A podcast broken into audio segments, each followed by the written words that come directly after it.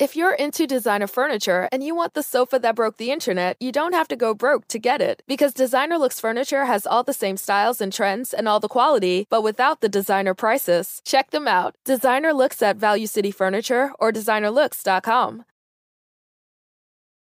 Olá, viajantes, sejam bem-vindos. Ah, apertem os cintos, pois estamos indo para Vênus hoje com um convidado muito louco. Mas antes de começar, a gente tem aqueles recadinhos para vocês. O primeiro recado é que se você acessar o venuspodcast.com.br, você consegue mandar mensagem pra gente, pergunta pra gente, não só escrita, mas também em áudio e vídeo de até 15 segundos. A gente está testando isso aí na plataforma, então se vocês puderem contribuir, mandar um áudiozinho, mandar um videozinho para ver se fica show aqui na live, a gente agradece para caramba. A gente tem um limite de 15 mensagens. As primeiras 5 custam 200 flocões, as próximas 5, 400 flocões e as últimas 5, 600 flocões. Se você quiser anunciar com a gente, com a voz dessas três pessoas, porque hoje estamos com vozes marcantes aqui. Três vozes marcantes.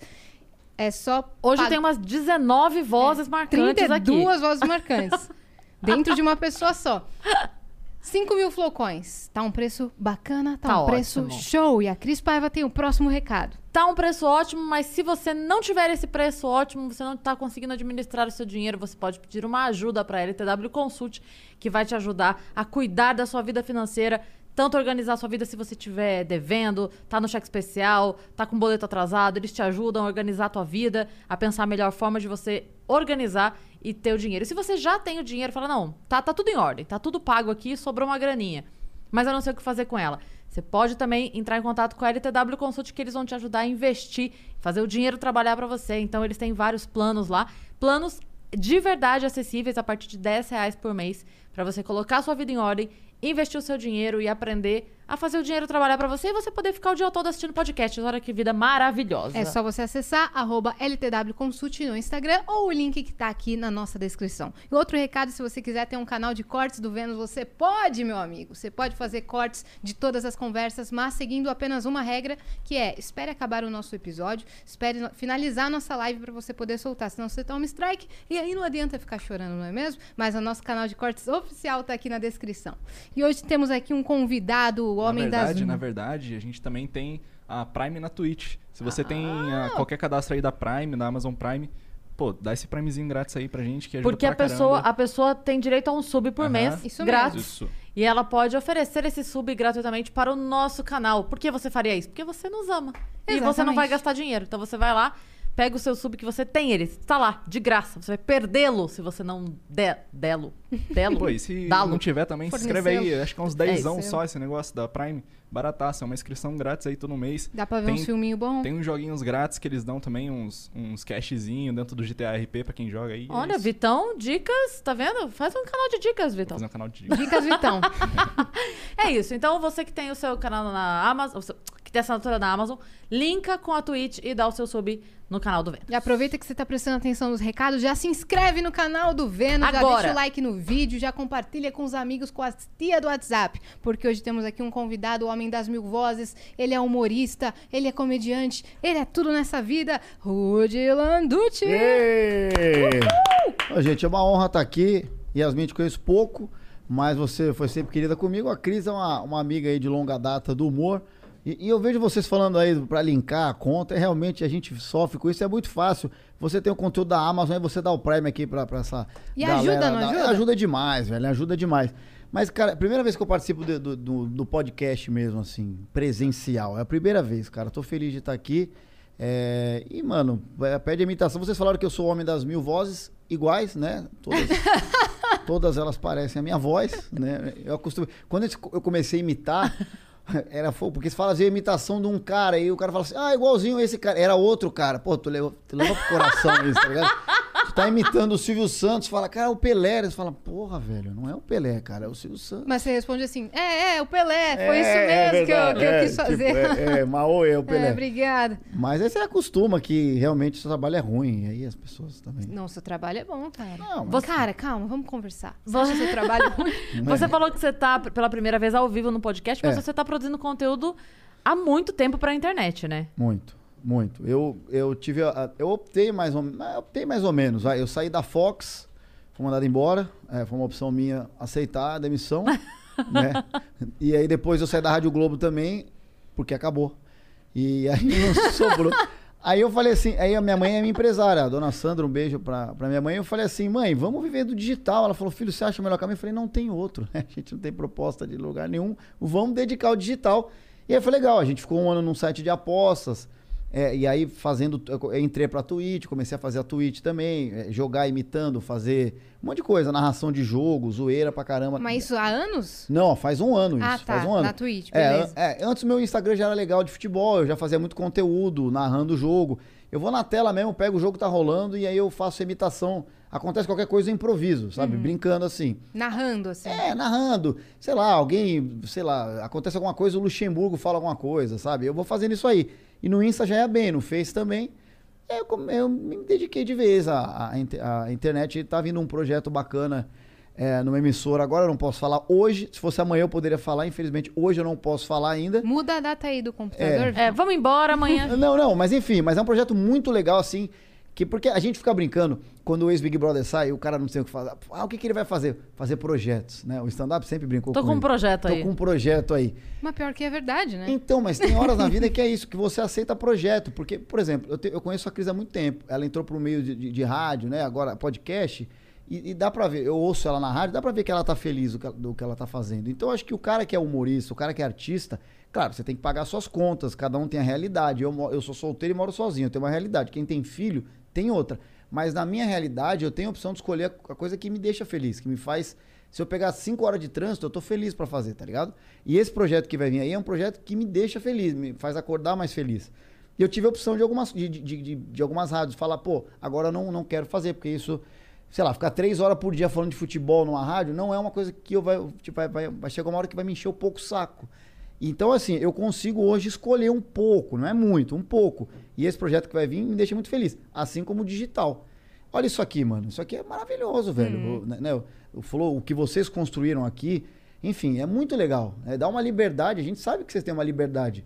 Que é o que o palco, a Cris, há, muito, né, há mais tempo que eu faço stand-up, ela sabe que é o que você tá por inteiro. É claro, cada um tem a sua régua do que você pode falar. Aí cada um tem. Eu não, eu não estou aqui para falar se tá certo ou errado. Mas a gente tem uma liberdade. Sim. Não, não. Tem, tem, É isso. exatamente. E a gente se transporta pra conversa aqui. A gente fica totalmente aérea aqui, né? É isso. Numa sintonia, na mesma sintonia que você. Olha Isso é aí. muito louco. A gente até esquece do tempo passando. Mas você falou que você tá fazendo live jogando na Twitch. Hum. É. O que, que você tá jogando? Cara, eu jogo de tudo. Eu jogo GTRP. Ah, É, é, eu, eu, eu jogo. com as vozes deve ser incrível. É, então. Eu comecei a jogar no, no server do Fred Mascarenhas, dublador. Uhum. E eu- Beijo, Fredinho. Grande Fred. Fred é incrível. Fred é incrível. Vai ser papai. Maravilhoso. É, esse, esse cara é maravilhoso. E ele tem um, ele tem um server que é mais do- dos dubladores. É, porque o, o GTRP, pra quem não sabe, pega o GTA, o jogo GTA que simula uma vida, teoricamente, e tem regras dentro do, do, do- de um servidor do GTA. Então a Cris é policial, você é a médica, eu sou o traficante, assim vai. E a pessoa tem que seguir a regra. O do Fred é isso, só que lá tinha o BOP dentro. E aí eu fazia o Capitão Nascimento, tá ligado? E tem, Ah, tem que legal. levar a sério, né? O Sim, bagulho. O bagulho que- é sério. Não, o negócio é sério. Só que imagina você fazer o Capitão Nascimento 5 horas por dia. Você começa a imitação, tá do caramba. E aí, parceiro, tô chegando aqui, vou dar enquadro em você. Em você, em todo mundo. Depois de três horas, já é sua voz falando, tá ligado? Você não aguenta. Já desmontou, filho. é. É, você não aguenta, tá ligado? Qualquer um, é difícil. Aí eu fiz no dele. Aí depois no outro servidor, a gente juntou um cara imitando o Lula e o Bolsonaro, a gente fez um partido, que era o Partido Socialistas de Direita, dentro de um servidor do Dennis Snyder. E um abraço pro Dennis Snyder, que é o RPRP. E eu ficava só, ficava tentando conseguir voto lá, era uma zoeira. E agora eu faço o Mano Brown dentro do Cidade Alta, que é o maior servidor em números é, de todos aí. Você É, conhece o Chico e o, e o Didi? Não. Não, o Chico, ele, ele imita vozes do Tião Berranteiro lá. Ah, já ouvi falar. Mas Sabe? Não, não- sim, sim, mas eu não conheço. Eles jogam GTA RP. É. Então achei que Mano, é. É divertidíssimo, cara. divertido pra caramba. No Mas servidor tem um monte de artista agora jogando, o Stablish tá lá. Tem- ah, imitando vozes No também? cidade. é- Cara, fazendo um monte de coisa. Eu não sei, porque eu tô também jogando, eu não tô vendo ele assim, mas acho que parece que o Carioca tá também. A galera comprou muito essa- esse mundo dos games, ainda mais depois da, da- da quarentena, né? Da, da galera ficar mais em casa. E, e um dos jogos que eu jogo é, é esse aí, mas eu, eu também narro jogos de futebol na, na Twitch. Abro live, eu ponho uma roleta com as imitações, eu fico soltando a roleta e fazendo qualquer merda. É, enfim, é um momento que você, você acaba criando uma amizade, uma tribo, como o Gaulês diz, né? Você- Um, um ciclo de gente ali que tá todo dia com você. Sim, verdade. E aí você tem. Você tem um time que nem a galera tem, tem um negócio de fúria. Não. Sabe que faz Não. stream na Twitch? Eu Eu, sei, não manjo sei. muito. Ainda não. Cara, eu tô lá, é, a Network, né? Tô lá com o Imundos, que é do SMzinho, que é um, um streamer do Nordeste, que ele é famoso por fazer rage. Rage é quando você começa a brigar porque você tá perdendo no jogo, tá ligado? O Igor fazia muito isso aqui, o Igor 3K Ah, então, é isso. do Flow. Até um abraço pro Vitor aí, grande Vitor. E eu tô lá, assim, na network dele, mas tô, mas não tô, tá ligado? Só tá lá o nomezinho lá, imundo, mas enfim, eu a gente não joga muito junto, assim. Saquei. E aí, nesse período de quarentena, é, te salvou fazer live na Twitch. Poxa, é, foi uma troca legal, assim. Eu comecei a fazer, foi num momento bem difícil, porque em é, abril do ano passado, bem no começo disso tudo, meu pai pegou, as- infelizmente, ficou entubado 15 dias. E a live era um escape pra mim à noite, tá ligado? Porque é um, é um negócio muito, muito, pra quem já viveu isso aí, pra quem vive, enfim. É um negócio. Meu pai tá bem, graças a Deus. é, é, fez aniversário de um ano que ele saiu. Aí. Inclusive, do hospital foi no mesmo dia do aniversário dele, coincidência. Cara, que bom. É, é um negócio muito, muito longe, porque você não tem, você não pode ir no hospital, então você tem que esperar uma vez por dia, porque os médicos estão sobrecarregados. Aí o cara te liga, seu pai tá estável, que porra é estável? Não, estável é bom, porque não piorou. E, mano, à noite a live era o que me fazia sair um pouco, tá ligado? E aí eu peguei uma paixão pela Twitch. Então, assim, quanto eu puder, eu vou fazer muito, velho. Muito porque eu gosto. Por mais que não tenha ninguém assistindo, velho. Tô lá. Como que funciona a monetização da Twitch? Não manjo muito. Tem algumas maneiras, né? A pessoa pode fazer uma doação, pode dar o sub ou o prime, é, como, como ele falou, e aí você ganha uma porcentagem dentro disso. É, né, basicamente é isso, a inscrição, é, a doação, você pode botar Pix também, mais ou menos isso. É diferente do, de outras redes que você monetiza, de- enfim, seu vídeo tem tantos views, você monetiza. Não é assim. Apesar de ter gente que, que ganha pra estar na plataforma. Eu não sou um deles, então eu dependo muito dos caras que se inscrevem. É, que- e aí eu dou um monte de benefício pra pessoa, enfim, tem uma loja lá legal e a gente vai aprendendo com a galera que faz há mais tempo. Mas você sente que te desgasta mentalmente? Ficar muitas horas? Não, ó, de sábado pra domingo, fiquei 12 horas. Não Caramba! acredito. Juro, velho, 12 horas, velho. E vou te falar. E passa rápido. É. Eu comecei, eu comecei jogando GTRP. E, bicho, tu fica tentando ganhar dinheiro dentro do servidor, senão você não consegue comprar carro no servidor. Aí vira uma vida mesmo, tá ligado? E aí, aí, eu, aí eu gravei o meu podcast que eu tenho com meus amigos no meio, que é um podcast que não fala de porra nenhuma. Eu gravei, aí voltei a jogar o GTRP. Quando eu vi era 3 horas da manhã, eu falei, cara, eu preciso dormir, porque, tipo, eu preciso jantar. eu preciso ter uma vida agora aqui, porque eu tô aqui. E eu faço isso. Quando dá, eu faço isso. Normalmente eu fico 5, 6 horas por dia, normalmente. Cara, você acha que esses jogos são um passo à frente pra chegar na realidade virtual? Ah, não sei, cara. Imagina como vai ser daqui a um tempo. É, pode Um ser. episódio de Black Mirror que você Olha entra aí. dentro do jogo, fica assim com, com óculos, só que você consegue andar, se movimentar e viver a vida que você quiser. É. Ter a casa que você É só quiser. jogar o GTA com óculos VR, aí você já meio que faz isso. Você vai, sair- vai entrar dentro da Matrix, né? Uhum, Mas com, com um cenário realista, eu penso. Ah, não, eu entendi o que você falou. Pô, eu queria muito ser o Mano Brown de verdade, tá ligado? Tipo, pô, pra vir dar Você um tá dia andando dia. por São Paulo, tá ligado? Pelo, aí, é pelo nóis. óculos de realidade virtual. É nóis pra caralho aí. Tamo aí, fazendo os corre, firmão. E aí, Cris? Firmeza total. É Bom que nóis. se fosse podcast só de áudio, aqui a gente poderia chamar sempre o Ruth e Pronto. falar: Ah, tamo aqui com o Mano Brown. É. Pô, mas você sabe que é tão maluco isso, Cris, porque. E aí você, eu venho do RPG desde moleque, né? Eu devo muito ao RPG por, por construção de personagem. Porque o- o- a minha linha de imitação é: eu pego uma imitação e dentro da imitação eu crio um personagem. Então, assim, eu faço o Mano Browson. É, é o Mano Brown, a voz, o jeito, mas eu criei um personagem dentro dele, tá ligado? Eu saí do Mano Brown. E o RPG me trouxe isso. Que é você criar um personagem e viver ele dentro de uma aventura, enfim. E o RP é disso, é, é roleplay, é de, o, o GTA RP é de, é de RPG. Então, quando eu, eu monto um personagem, eu levo muito a sério ele. Tanto que eu escrevi cinco músicas falando da cidade do servidor, reclamando das coisas que acontecem, tá ligado? Tipo, eu fiz um show dentro do negócio. É verdade. Porque, tipo, aí eu fiz uma música que é o Diário de um 2G, que é contando é, como é difícil o cara que quer ter internet e não tem internet boa. Que é a realidade, tá ligado? De quem tá na internet. Que é a música que mais funciona, porque os caras se ligam muito. Se identificam pra Se identificam caramba. muito. Eu, a gente faz muito lixeiro na cidade pra ganhar dinheiro. Aí eu fiz o lixo louco, que é a vida louca, mas é o lixo louco, ele falando da realidade. Então eu montei uma vida do personagem dentro, tá ligado? Eu peguei a realidade que é, pô, vamos reclamar o que a sociedade realmente deixa a gente na mão, mas eu fiz isso no mundo do servidor. E a gente fechou. Aí, eu- aí eu conheci a galera da- do trap, a galera pica, o Kant, eu conheci o Pedro Quali, a galera que eu não sabia. Eles jogam, é. Jogam, joga. Verdade, o Quali faz live na Twitch. Não, o Quali quase morreu que na teve live. aquele bagulho do. Desmaiou ao vivo. É, da. Como chama? Que, AVC, né? Que ele teve? É, ele ficou mal, ele se machucou feio, mas ele é um queridaço. O- Ele é. O Quali, ele criou um, um MC chamado Protesto, só que ele já se enfiou no morro e ele trabalha no morro lá. E ele tem que entrar certas horas do dia pra trabalhar, tá ligado? Tipo, pra fazer o morro girar. Ele é o cara que tá ali vendendo os negócios. É muito louco Muito isso. Eu louco. acho legal pra caramba. Sim. Mas eu falo pro meu pai, o meu pai fala: Isso é legal, filho? Cara, é, se eu tô me divertindo, é. Uhum. E Ah. se tem gente assistindo, Pô, tá é- bom, né? Tamo, é isso. Tamo Ganhar dinheiro eu não ganho, mas eu me divirto. Então vambora. Mas isso dá algum outro tipo de retorno pra você? Tipo, ah, eu tô mais conhecido, então agora eu. A hora que eu posto alguma outra coisa, eu tenho mais views.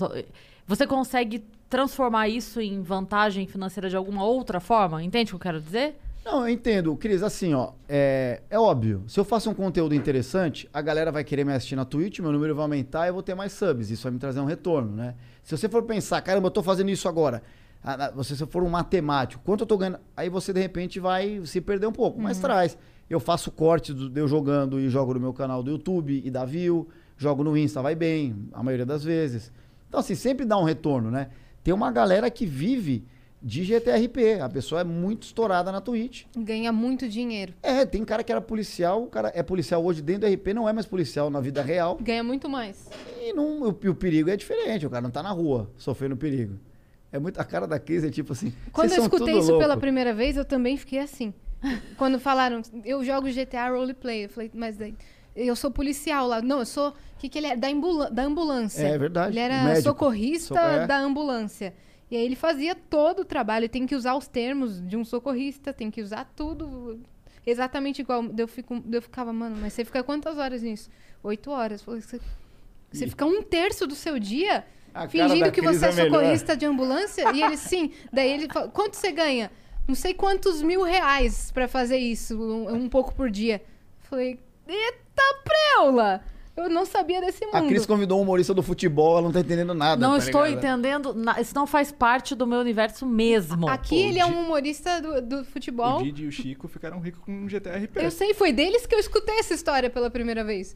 Eles estavam, tipo, morando num apartamento zica. Tá, mas aí você tava falando que não é por view, né? Pra pessoa ganhar dinheiro. Por exemplo, Hum. o cara que entra lá pra ser o policial, lá, lá, beleza. Como isso vira dinheiro pra ele? Cada situação é uma situação, Cris. Tem muita gente que tá estourada a ponto de ter um canal de cortes, vai. Você é o Sidão policial. Ué, um cara que joga lá com um policial nesse servidor no Cidade Alta é o, o, o, o Tabet. Ele é o policial peçanha. Se você entrar à noite na Twitch, ele tá lá jogando com um policial. É um policial que ele quer fazer um policial corrupto, mas é um policial. E, é, pô, queira, queira, não queira, são mil pessoas te vendo ali, no caso dele. É, e aí tem gente Não, que... então, mas não Ah. é no view que ele ganha. É isso Na- que na eu tô Twitch, não. perguntando. Na tá. Twitch não, na Twitch não. É que tem casos, casos e casos, né? Tem gente que é, É. fica muito popular e aí um, É. um networking descobre ele e fala, eu vou te pagar X por Ah, mês, mas aí você põe seus cortes no YouTube, e aí isso vai, vai, vai monetizar. monetizar. Então cada um ganha de... Tem canal de cortes do YouTube do Cidade Alta, que é esse servidor. São vários servidores, como eu tô dizendo. Tem o RPRP, tem o Bahamas, que é o servidor de uns amigos também, do fulano. E essas pessoas, pe- essas pessoas vivem pegando os cortes dos melhores servidores e colocam. Mas tu imagina, cada vídeo dá 200 mil views. Quanto não dá isso aí? Então, Sim. assim, são várias maneiras. Tem gente que ganha pra jogar na Twitch. Então É. o cara tem que cumprir 10 horas, o cara cumpre jogando GTRP, 8 horas. Tem muita gente que joga no Facebook Game também. Muito estourados aí também. o GTRP é mais famoso ainda no Facebook Game do que Exato, na, na é. Twitch, eu acho. É que eu não, não tô nesse universo, porque o Facebook meu é outra história, futebol. Eu não tô no game, né? Eu acho a Twitch. É, se o dia um Facebook fizer uma proposta, eu vou ter que mudar essa, a gente combina uma outra entrevista. Mas eu acho a Twitch muito mais intuitiva pra fazer isso. Sim. Eu acho mais. Não sei, eu acho mais bonito, sabe? Eu, eu me sinto mais confortável na, na, na Twitch. um universo mais confortável É. pra você, É né? feito pra isso, né? O Facebook Game também, mas a Twitch foi a pioneira, né? Então, é. direto a galera pede pra eu entrar lá no GTA Roleplay fazendo com a voz do Google, você devia fazer. fazendo com a voz do Cebolinha. Eu, e eu vou, eu vou fazer. Cara, eu vou fazer você devia certeza. fazer, porque assim, não, se você for ter, coerência no seu personagem. Eu tô querendo lançar daqui um tempo o Gugu no, no, no RP. Porque eu fico imitando na live, os caras dão risada. E aí eu vou criar o Gugu alguma coisa, o Gugu médico, sei lá. Uhum. O Gugu qualquer coisa, ele, o Gugu pode ser carteiro. sei lá, ele pode trabalhar na lanchonete. É. Você, você quer um hambúrguer? Aí ao invés, Com alface! ao invés dele levar a carta, ele leva a pessoa de volta para a sua terra. né? Essa aqui é a cartinha, eu vou te levar de volta pra sua casa. Faz É a banheira isso. do Gugu no A banheira, GTA. verdade. então aí você vai. E assim, eu faço imitação, Cris, mas se você entrar, tem personagens. A pessoa criou um personagem, uma identidade, não é minha imitação. Sei lá, é o barranteiro, é, eu não sei. O cara cria um personagem e, pô, quanto melhor for, você se sente do lado, às vezes, de uma senhora mesmo. E aí você vai ver um moleque de 20 anos fazendo. Você entra na live dele e fala, não é possível que essa voz. Os caras entram na minha live achando que é o Mano Brown que tá jogando. Os caras ficam decepcionados, velho Entra tanto no personagem que. é visível. Ah, é você e vai embora, tá ligado? Tipo, é visível que o cara. Isso é legal, porque você construiu uma, uma coerência dentro do. E eu vi que tá tendo show agora de artista dentro do, Eu tô te do falando GTA que eu fiz o show do Mano Brown, Não, lá. mas, seria o Mano Brown indo fazer, porque a Cintia Luz, tá ligado? A Sim, Cintia Luz, ela sim. fez show lá. Ah, o Kant faz show no servidor. É? Eu acho que esse servidor, o Léo Santana fez o show no carnaval. E você imagina que é um monte de bonequinho pulando. Aí você põe lá no comando barra dançar 123. Aí ele começa a Todo fazer mundo umas fica danças. assim, e aí a pessoa canta ao vivo, no microfone, né? Canta Sim, ao vivo, sim, só que sim. tocando no jogo. Eu acho, isso, que isso vai ser muito do futuro. Ah, o, o- o DJ Nós Que Tá, que imita os funkeiros bem pra caramba. Eu jogo com ele, o Nós cara. que tá, ele é amigo do Didi e do Chico. Mano, te nós tá, O ele faz um. Tá, di- mano. Ele não pode, a gente tá tudo fechado, teoricamente. Não pode fazer show. E ele é uma maneira dele lembrar como é que ele faz o show, Cris. E ele faz o show de DJ, ele põe o bonequinho dele pra ficar fazendo. já- Imita o MC Lan. É. A Cris, A ela- Cris tá ela não gostou desse universo, tá ligado? É visível. Não, não é gostar ou não gostar, eu tô amando a explicação, pode continuar, vai. É é ele o bota, primeiro contato dela com isso. é ele muita bota o, o, o DJ pra tocar, vai. Ele põe o personagem dele pra tocar, ele põe, e aí ele tá com a mesa dele de DJ linkada no, no computador. E tipo, ele deixa o áudio do personagem. Porque, logicamente, você tem no mouse, um dos botões do mouse você aperta pra falar, pra não ficar o microfone aberto não virar uma confusão. Então eu vou falar com você, eu seguro o botão do mouse, o seu bonequinho mexe a boca e você tá falando. E você tá ouvindo o que eu tô falando. Tudo que eu falar sai. Ele deve deixar o canal aberto e ele fica tocando, velho. Ele vai tocando de música. E aí, galera, vou tocar música aqui.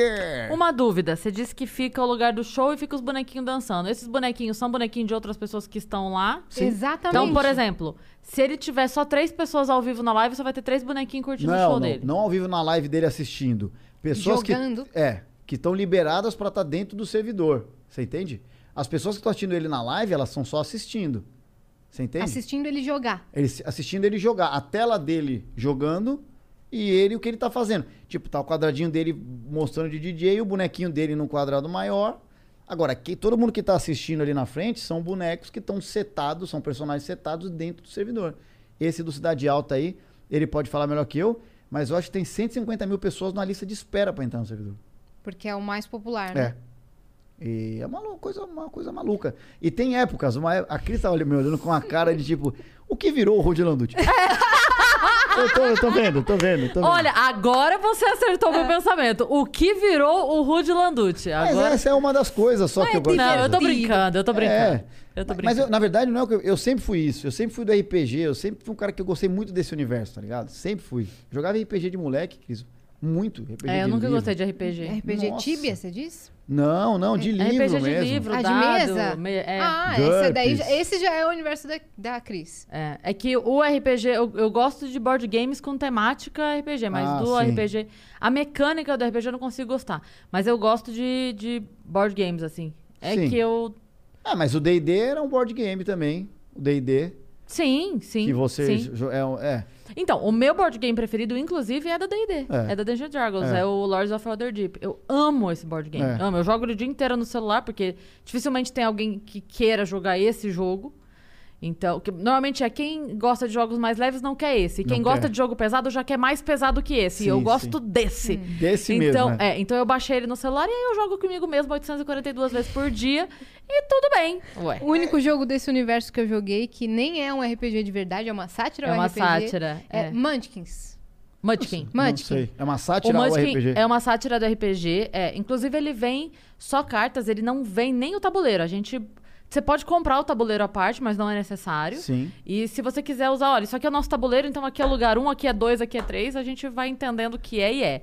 É. Ele, muito legal. ele é muito legal, mas ele é uma sátira. Então os monstros são sátiras, Sim, as mas o poções que é são engraçado sátiras. também. Não, é maravilhoso. As é classes, maravilhoso. as raças. É Tem- tipo aquele filme de zumbi lá que satiriza os filmes de zumbi. É, É, isso. tipo isso. Então, por exemplo, assim, vai, eu tenho, tenho um monstro no Munchkin que é as patricinhas. Aí o que, que o monstro faz? Se o monstro te pegar, elas te sequestram e te fazem andar no shopping por quatro horas procurando promoções. Tipo, é isso, entendeu? Joga um D6 aí pra ver se você vai no shopping ou É, não. i- é isso, é isso, entendeu? Isso é maravilhoso. Aí é tem uma anões. sátira. É, mas então, mas aí anão já entra no universo normal da Ah, RPG. é? Entendi. Anões. Anão, elfo, É, o- Ah, então mago, tá certo. druida. Isso, isso mesmo É. que tem. É, Cara, esse universo é a minha vida. Sempre foi.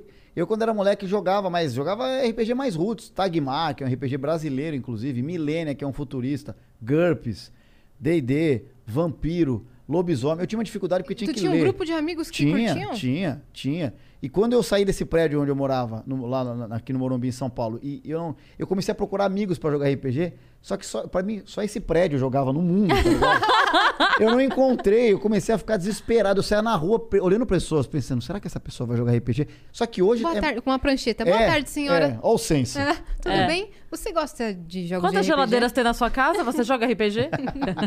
Obrigada, era só Cada isso, senhora. geladeira é só pra disfarçar, né? Aí o cara vai. Não, mas era mais ou menos isso. Hoje é muito normal. Hoje você abre a Twitch. Você continua jogando RPG hoje? Então, menos, porque eu não acho um cara pra mestrar. Tem muita gente jogando na Twitch. No- os gringos, os caras fazem de uma maneira. Você vê o Ben Affleck numa mesa com Gisele Bündchen. Eu não, não sei se aconteceu isso, mas tipo, a galera Sim, pica sim. jogando com 150 mil pessoas E assistindo. levam muito a sério. Mas é isso que. Se você não seguir a regra do RPG, não, porque o livro é uma regra do, que, do universo que você pode fazer. E é essa que é esse que é o negócio.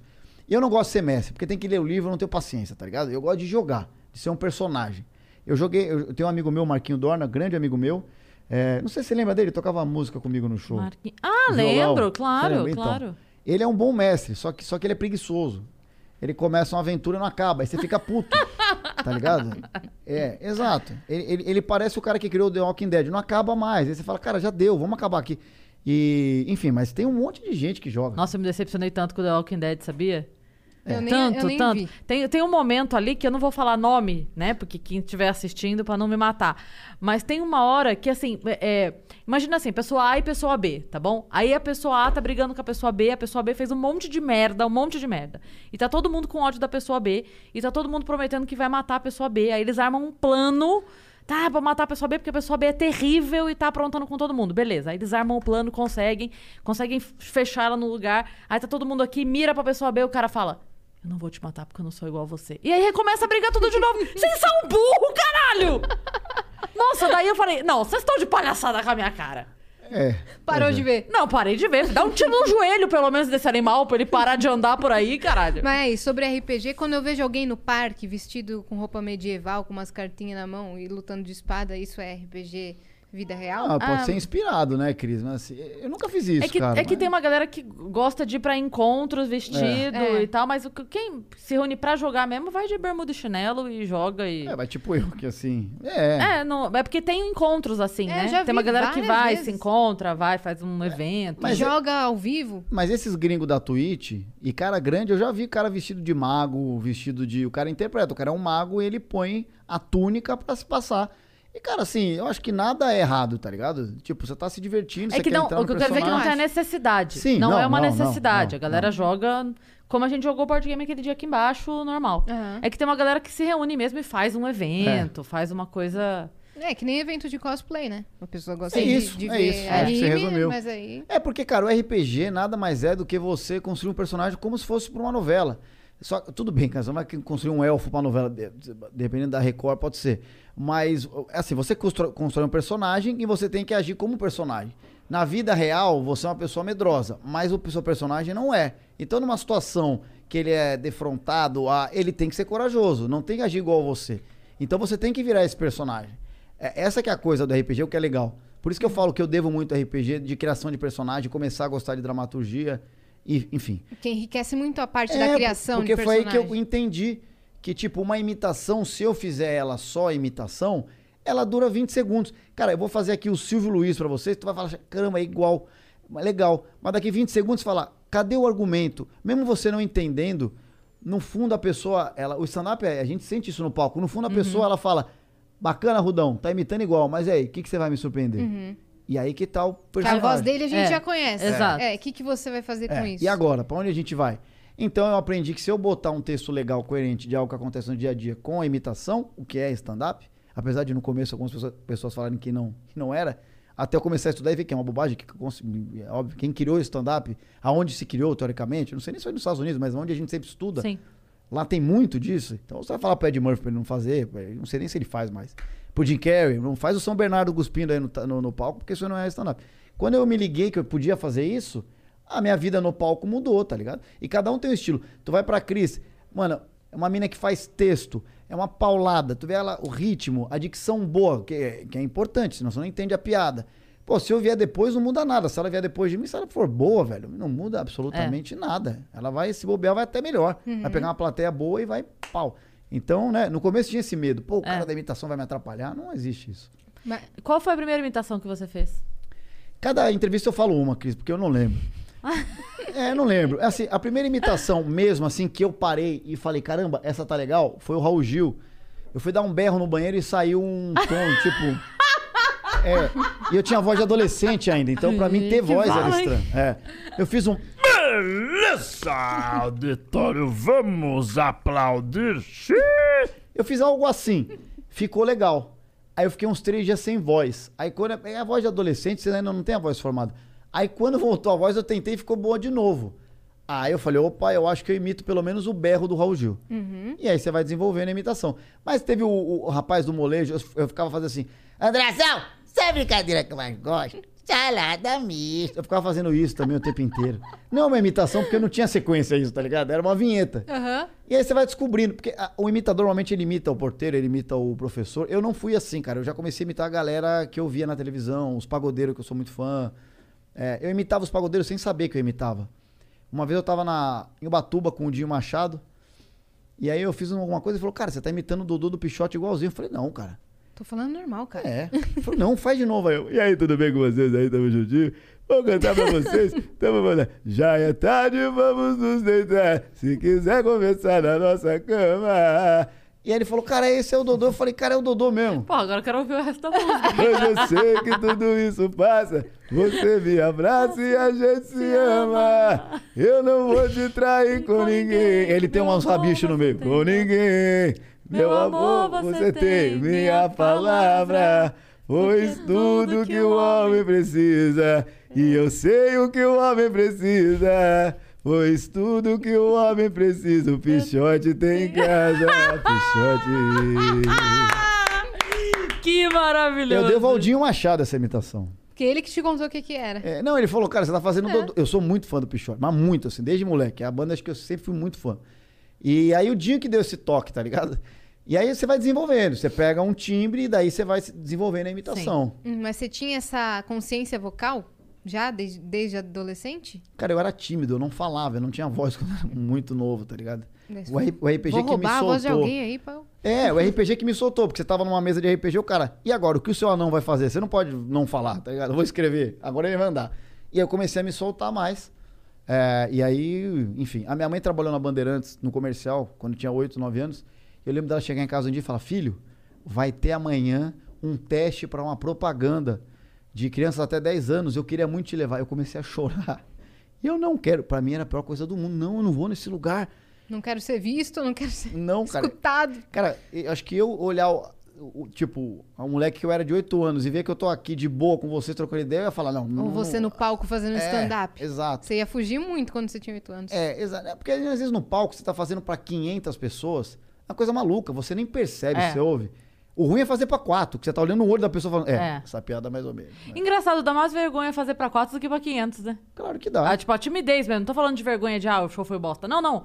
Eu tô falando o sentimento de estar sendo visto. É, é engraçado isso, né? É porque vira uma, uma sessão de terapia de análise. A pessoa tá vendo É. se essa piada tá boa e você tá vendo. E dificilmente alguém vai ficar é, dando uns puta berro, rindo com quatro. Sozinho, é. É, entendeu? E é, e é isso, cara. Você. Pô, quando eu fiz o show lá na virada cultural, um ano, foi pra 30 mil pessoas. Nossa. Ah, Você sabe que entrou no Guinness, né? A gente entrou no Guinness É aquele mesmo? ano. Sim. Então, tô no Guinness. Entrou no Guinness aquele ano. Respeita. Tá bom? Eu Beleza. não sabia, hein? É, como é que É. foi essa, essa Não, foi- virada cultural Ah, aí? foi animal, velho. Que ano que foi? Sei lá que ano que foi isso. Calma, deixa eu lembrar aqui, 2009, 2010. 10. Caraca, tamo velho. 2010. É porque foi assim, teve um ano, botaram a gente pelo primeiro, mostraram stand-up na virada cultural de São Paulo pela primeira vez embaixo do viaduto do chá. Verdade. Fizeram ali. Aí eu fiz, eu lembro que eu tive dois ou três horários. Porque aquela, aquela vez foi pauleira mesmo, não tinha intervalo. Acabava um, começava outro, acabava um, começava outro. Daí a gente entendeu que não dava, porque a gente, no caso, é. morria. É, ser não, humano, não, né? era impossível. Eu não sei como a gente aguentou aquele primeiro ano. Porque ninguém, assim, é, saía, voltava, saía, voltava. Então, eu não podia fazer duas sessões seguidas, obviamente. Porque tinha que respeitar o fluxo de pessoas. É. Mas também não dava tempo de voltar pra casa dormir. Porque dali três sessões era eu de novo. Não, não tinha como voltar pra casa dormir. Então É ficava todo mundo ali, no camarim, jogado, dormindo em mochila. Sabe, sabe eu. Por isso que chama virada cultural. É, então, mas a ideia é que as pessoas vão girando e os artistas As também. né? pessoas virem, não a gente. Só que não tinha stand-up pra tudo isso. Não tinha humorista pra tudo isso. Não, a gente não tinha nem texto pra tudo Era isso. velho. 24 horas de comédia com as mesmas pessoas. E as revezando. piadas. Então, o camarim. é, então, o camarim. Sabe aquela, aquele, aquela expressão lá dos macaquinhos? Que todo mundo em círculo, assim, botando o dedinho Sim, no outro. sim. Era a gente dormindo, um na coxa do outro. É, um dormia na coxa do outro, na coxa do outro, todo mundo lá. Mas, enfim, esse foi o primeiro ano embaixo do viaduto do chá. Só que daí o que aconteceu? Eles botaram a gente ali, montaram o palco, lotou o viaduto, lotou em volta, a galera lá longe de binóculo, lembra disso assistindo? Lotou, a galera, a galera em cima do negócio. Olha, foi uma loucura. Aí falaram, ok, vamos tirar esses malucos daqui, porque veio mais gente do que esperava. Mudaram a gente, botaram a gente na Praça da Sé, É. Putz. no ano seguinte. Aí você imagina a gente fazendo piada, o palco na porta da, da Catedral da Sé. Catedral. A porta, imagina assim, a catedral, a catedral aqui atrás, a porta, a gente aqui e aqui multidão. E a gente contando as piadas e a, a igreja aqui. Senhor, Quem perdoa. que foi o humorista que colocaram ele pra fazer sete da manhã? Não, que ele to- veio eu, aqui- todo eu, mundo eu fiz fez. a seis. também? Eu fiz, eu fiz não, a seis é porque, esse ano. é porque não era um solo. É, ro- Certo. é, é, Era sim, todo sim. mundo. Não, É. teve. Teve gente. Teve gente- o, o Vilela foi um dos que fez de manhã. E aí, quando ele entrou, o cara virou: Ô, Jim Carrey, tira a máscara, Jim Carrey. Bêbado do, do lado. Enfim, e aí, nesse ano, que aí foi o ano seguinte do viaduto do, do chá, já tinha rolado o, o, o, o zum zum zum de, pô, foi do caralho. Vai ter de novo e vai ser na Praça Sé. E aí, nesse ano, bateu 30 mil pessoas na Praça da Sé que foi. Não é cíclico. Tô falando 30 mil pessoas ao mesmo tempo, segundo a Polícia Militar, que eles têm a- a- o cálculo lá. E aí esse evento entrou no Guinness. Tá maluco. Aí no ano seguinte, é, começaram a espaçar os shows, porque a gente hum, perceberam que a gente tava ficando doido. Não que seja alguém muito são ali no meio, mas perceberam que tava. Aí, aí tinha show, na verdade, era tipo meia-noite, aí duas da manhã, porque daí terminava um show, dava ali uma meia horinha de, de nada, né? Pra dar um tempo, pra galera circular também, ufa. Mas, mas foi uma Mas as crescente... primeiras foram mais legais. Foram. Era, era mais roots, né? O que? Essa aí do viaduto do chá. Foi o viaduto do chá, eu nem lembrava o nome do viaduto. Mas era muita gente também. A Era. galera em cima, eu, eu, esse, eu, tinha, eu, te- eu tenho até hoje o texto do Mano Brown cantando a Dona Aranha. E eu, e eu nem lembro quem tava comigo na coxia antes de entrar. E eu falei, cara, eu vou fazer o Mano Brown. E a pessoa falou, tem certeza? Eu falei, vou, cara. Boa sorte. Eu falei, beleza. Nossa, legal, valeu pela... Não, porque às vezes as pessoas. É porque assim, realmente eu respeito demais. É, primeiro o movimento, tá ligado? Eu respeito demais é, o artista, demais mesmo. Eu, eu imito porque eu, pô, eu acho bacana, eu gosto. E é uma imitação que, pô, sai muito parecida. E eu fui fazer esse texto, era o texto que eu fechava o show, que, que era um texto que eu sempre ponho alguma coisa musical pra fechar, com imitação, tudo. E eu falei, vou fazer. Cara, a galera, juro pra você, eu nunca tive uma sensação tão gostosa. A galera foi tão a loucura. E é uma galera que Esse é foi o primeiro ano, né? é. É uma galera que é fã dele. Porque eu vi que as pessoas entenderam o que eu tava fazendo. É uma homenagem, cara. Ele cantando A Dona Aranha. Cara, isso é bom, velho. Porque o Mano Brown cantando uma música infantil, tá ligado? É um texto que eu levo há muitos anos, sabe? Um texto que me abriu muita- muitas portas, inclusive altas horas. Foi por causa desse texto que o Serginho me chamou. Que legal. E por causa desse que ele mandou embora também. É, Brincadeira, brincadeira. Não, mas assim, pô, eu fiz o Mano, Mano Brauson, um personagem que eu criei lá há muito tempo. Então, pô, eu comecei. A dona Aranha subiu pela parede, invadiu a residência e fez três refém. Ela não estudou, é culpa de um sistema que hoje paga pelo seu próprio problema. Bicho papão, sai de cima do telhado, se não uma R15 no meio do seu ra. Tá, tá, tá. Quando eu fiz o tá, tá, tá. Ô, eu, me, eu me senti uma estrela do rock, velho. Eu me, por isso que eu falo, esses dois anos, eu acho que esse primeiro, é, pra, pra- pra- ao meu ver, se foi até Não, foi mais. emocionante. Aquele primeiro foi emocionante. Foi mesmo. muito louco, cara. E o, da, e o da, na frente da Catedral da Sé é verdade. Eu tinha um texto que eu não, não, não fazia piada com religião, mas eu fazia o Cid Moreira narrando a Bíblia. Eu fazia só uma citação. Cara, quando eu fiz, caiu o microfone. Tipo, não, não na minha mão, caiu na frente da igreja. Eu falei, cara, não é à toa, né? Tipo, eu tô, fa- tô fazendo o Cid Moreira narrando a Bíblia. Mas não era nem. Eu fazia Não era na- nem zoeira, era, não, era não só. era. aham. Não era, era outra coisa. Na verdade, eu falava, ó, o Cid Moreira, ele, ele faz a narração da Bíblia, eu queria ver se ele narrasse tal coisa. E eu narrava uma outra coisa, que não nada a ver com religião. Mano, o microfone fez tuf, desligou. E voltou, caraca, na frente da, da catedral. Esse show foi muito legal. Mas por ser seis da manhã, o outro tinha sido umas três da manhã. Eu acho que o outro foi, pra mim, É, é, a gente fala assim que na virada cultural, como a gente ia fazer vários horários, o pior horário é o amanhecendo. Que as pessoas já Porque estão quem mortas. ficou. Não, é assim, quem ficou. Pensou, vamos virar a madrugada assistindo o show? Deu 4, 5 horas, a pessoa já cansou. Então foi É. embora. Quem pensou, vamos acordar cedo pra pegar todos os shows do domingo? Acordou cedo, 7 horas da manhã em casa, vai tomar um café e tu vai chegar no show 9 da manhã. Beleza. Ali, entre as 5 da manhã e as 8, é o horário que só tá bêbado. Quem dormiu na praça. Não, é verdade. É verdade. É, tá o Bruno Marrone dormindo na praça, E o Walking Dead. pensando dela. E o Walking Dead. Mas é isso mesmo. Era esse momento, Roots. Que aí, cara, você subia no palco e ficava aí, bêbado. Beleza? Aí o bêbado conversava. Aí que você vê se seu show é bom mesmo. Aí não tem muito o que fazer. É, se seu- é. Mas é engraçado porque assim, tinha realmente algumas umas pessoas embriagadas na frente, tinha uns, uns 10 mil pessoas atrás. E às vezes a gente dava atenção pra uma pessoa que ninguém tava ouvindo, você desfocava do seu show porque a pessoa ali tá te incomodando, mas as pessoas que estão vendo o show mesmo estão cagando pra aquilo. Só que é muito difícil, porque você tá falando uma coisa, o cara tá. Tá ligado? É um bagulho que você tem que ter um controle É. mental pra continuar, né? A energia baixa, é normal isso, tá ligado? Agora, o segredo é com a experiência com o tempo você tentar fingir que nada tá acontecendo, ainda É. mais num ambiente desse. Ignorar total, né? É, mas não é uma coisa assim. Porque você começa, tipo, fomentar ali a discussão, a pessoa vai evoluindo, tá ligado? Vai virando um megazord ali. Ela vai falar, opa, tô consegui a atenção da crise, agora eu vou aproveitar aqui. É. É, Isso quando é num bar é difícil, porque a pessoa fala muito alto e a galera tá ouvindo. Agora, num- numa virada cultural, numa praça aberta, se você meio que cagar e continuar seu show, que é o que você foi lá fazer, beleza, mas é difícil, cara. É difícil. difícil. E, É. co- e como é que você entrou no stand-up? Era um desejo Por desde causa do adolescente? nosso querido amigo Não, n- cara, assim, eu não vou mentir, nunca foi um desejo, eu não sabia o que era, na real. Meu desejo sempre foi. e- e- Quando eu era moleque, eu queria ser jogador de futebol. Aí depois eu queria ser pagodeiro. Aí nada deu certo. Falei, ah, vou fazer humor então, porque eu imito aqui uma galera que eu acho legal. Rádio- Eu sempre Aí gost- imitou o pagodeiro imitou o e pagodeiro. faz né, humor mas- dentro do eu universo imitava. do futebol. Sim, mas é exato. Eu consegui agregar. E sempre gostei de games também. É, é, inclusive comecei a imitar a galera da Twitch. O, o- é que a Cris não vai conhecer, mas o Liminha, que é a galera que joga com o Gaules, a galera muito, muito bacana, assim, eu sempre faço lá. E, mas assim, eu não, não, não, não pensava em ir pro stand-up. Eu trabalhava na Transamérica, a Cris conhece bem lá. E, pô, era bem, bem feliz lá. Teve uma mudança de direção, optei por sair.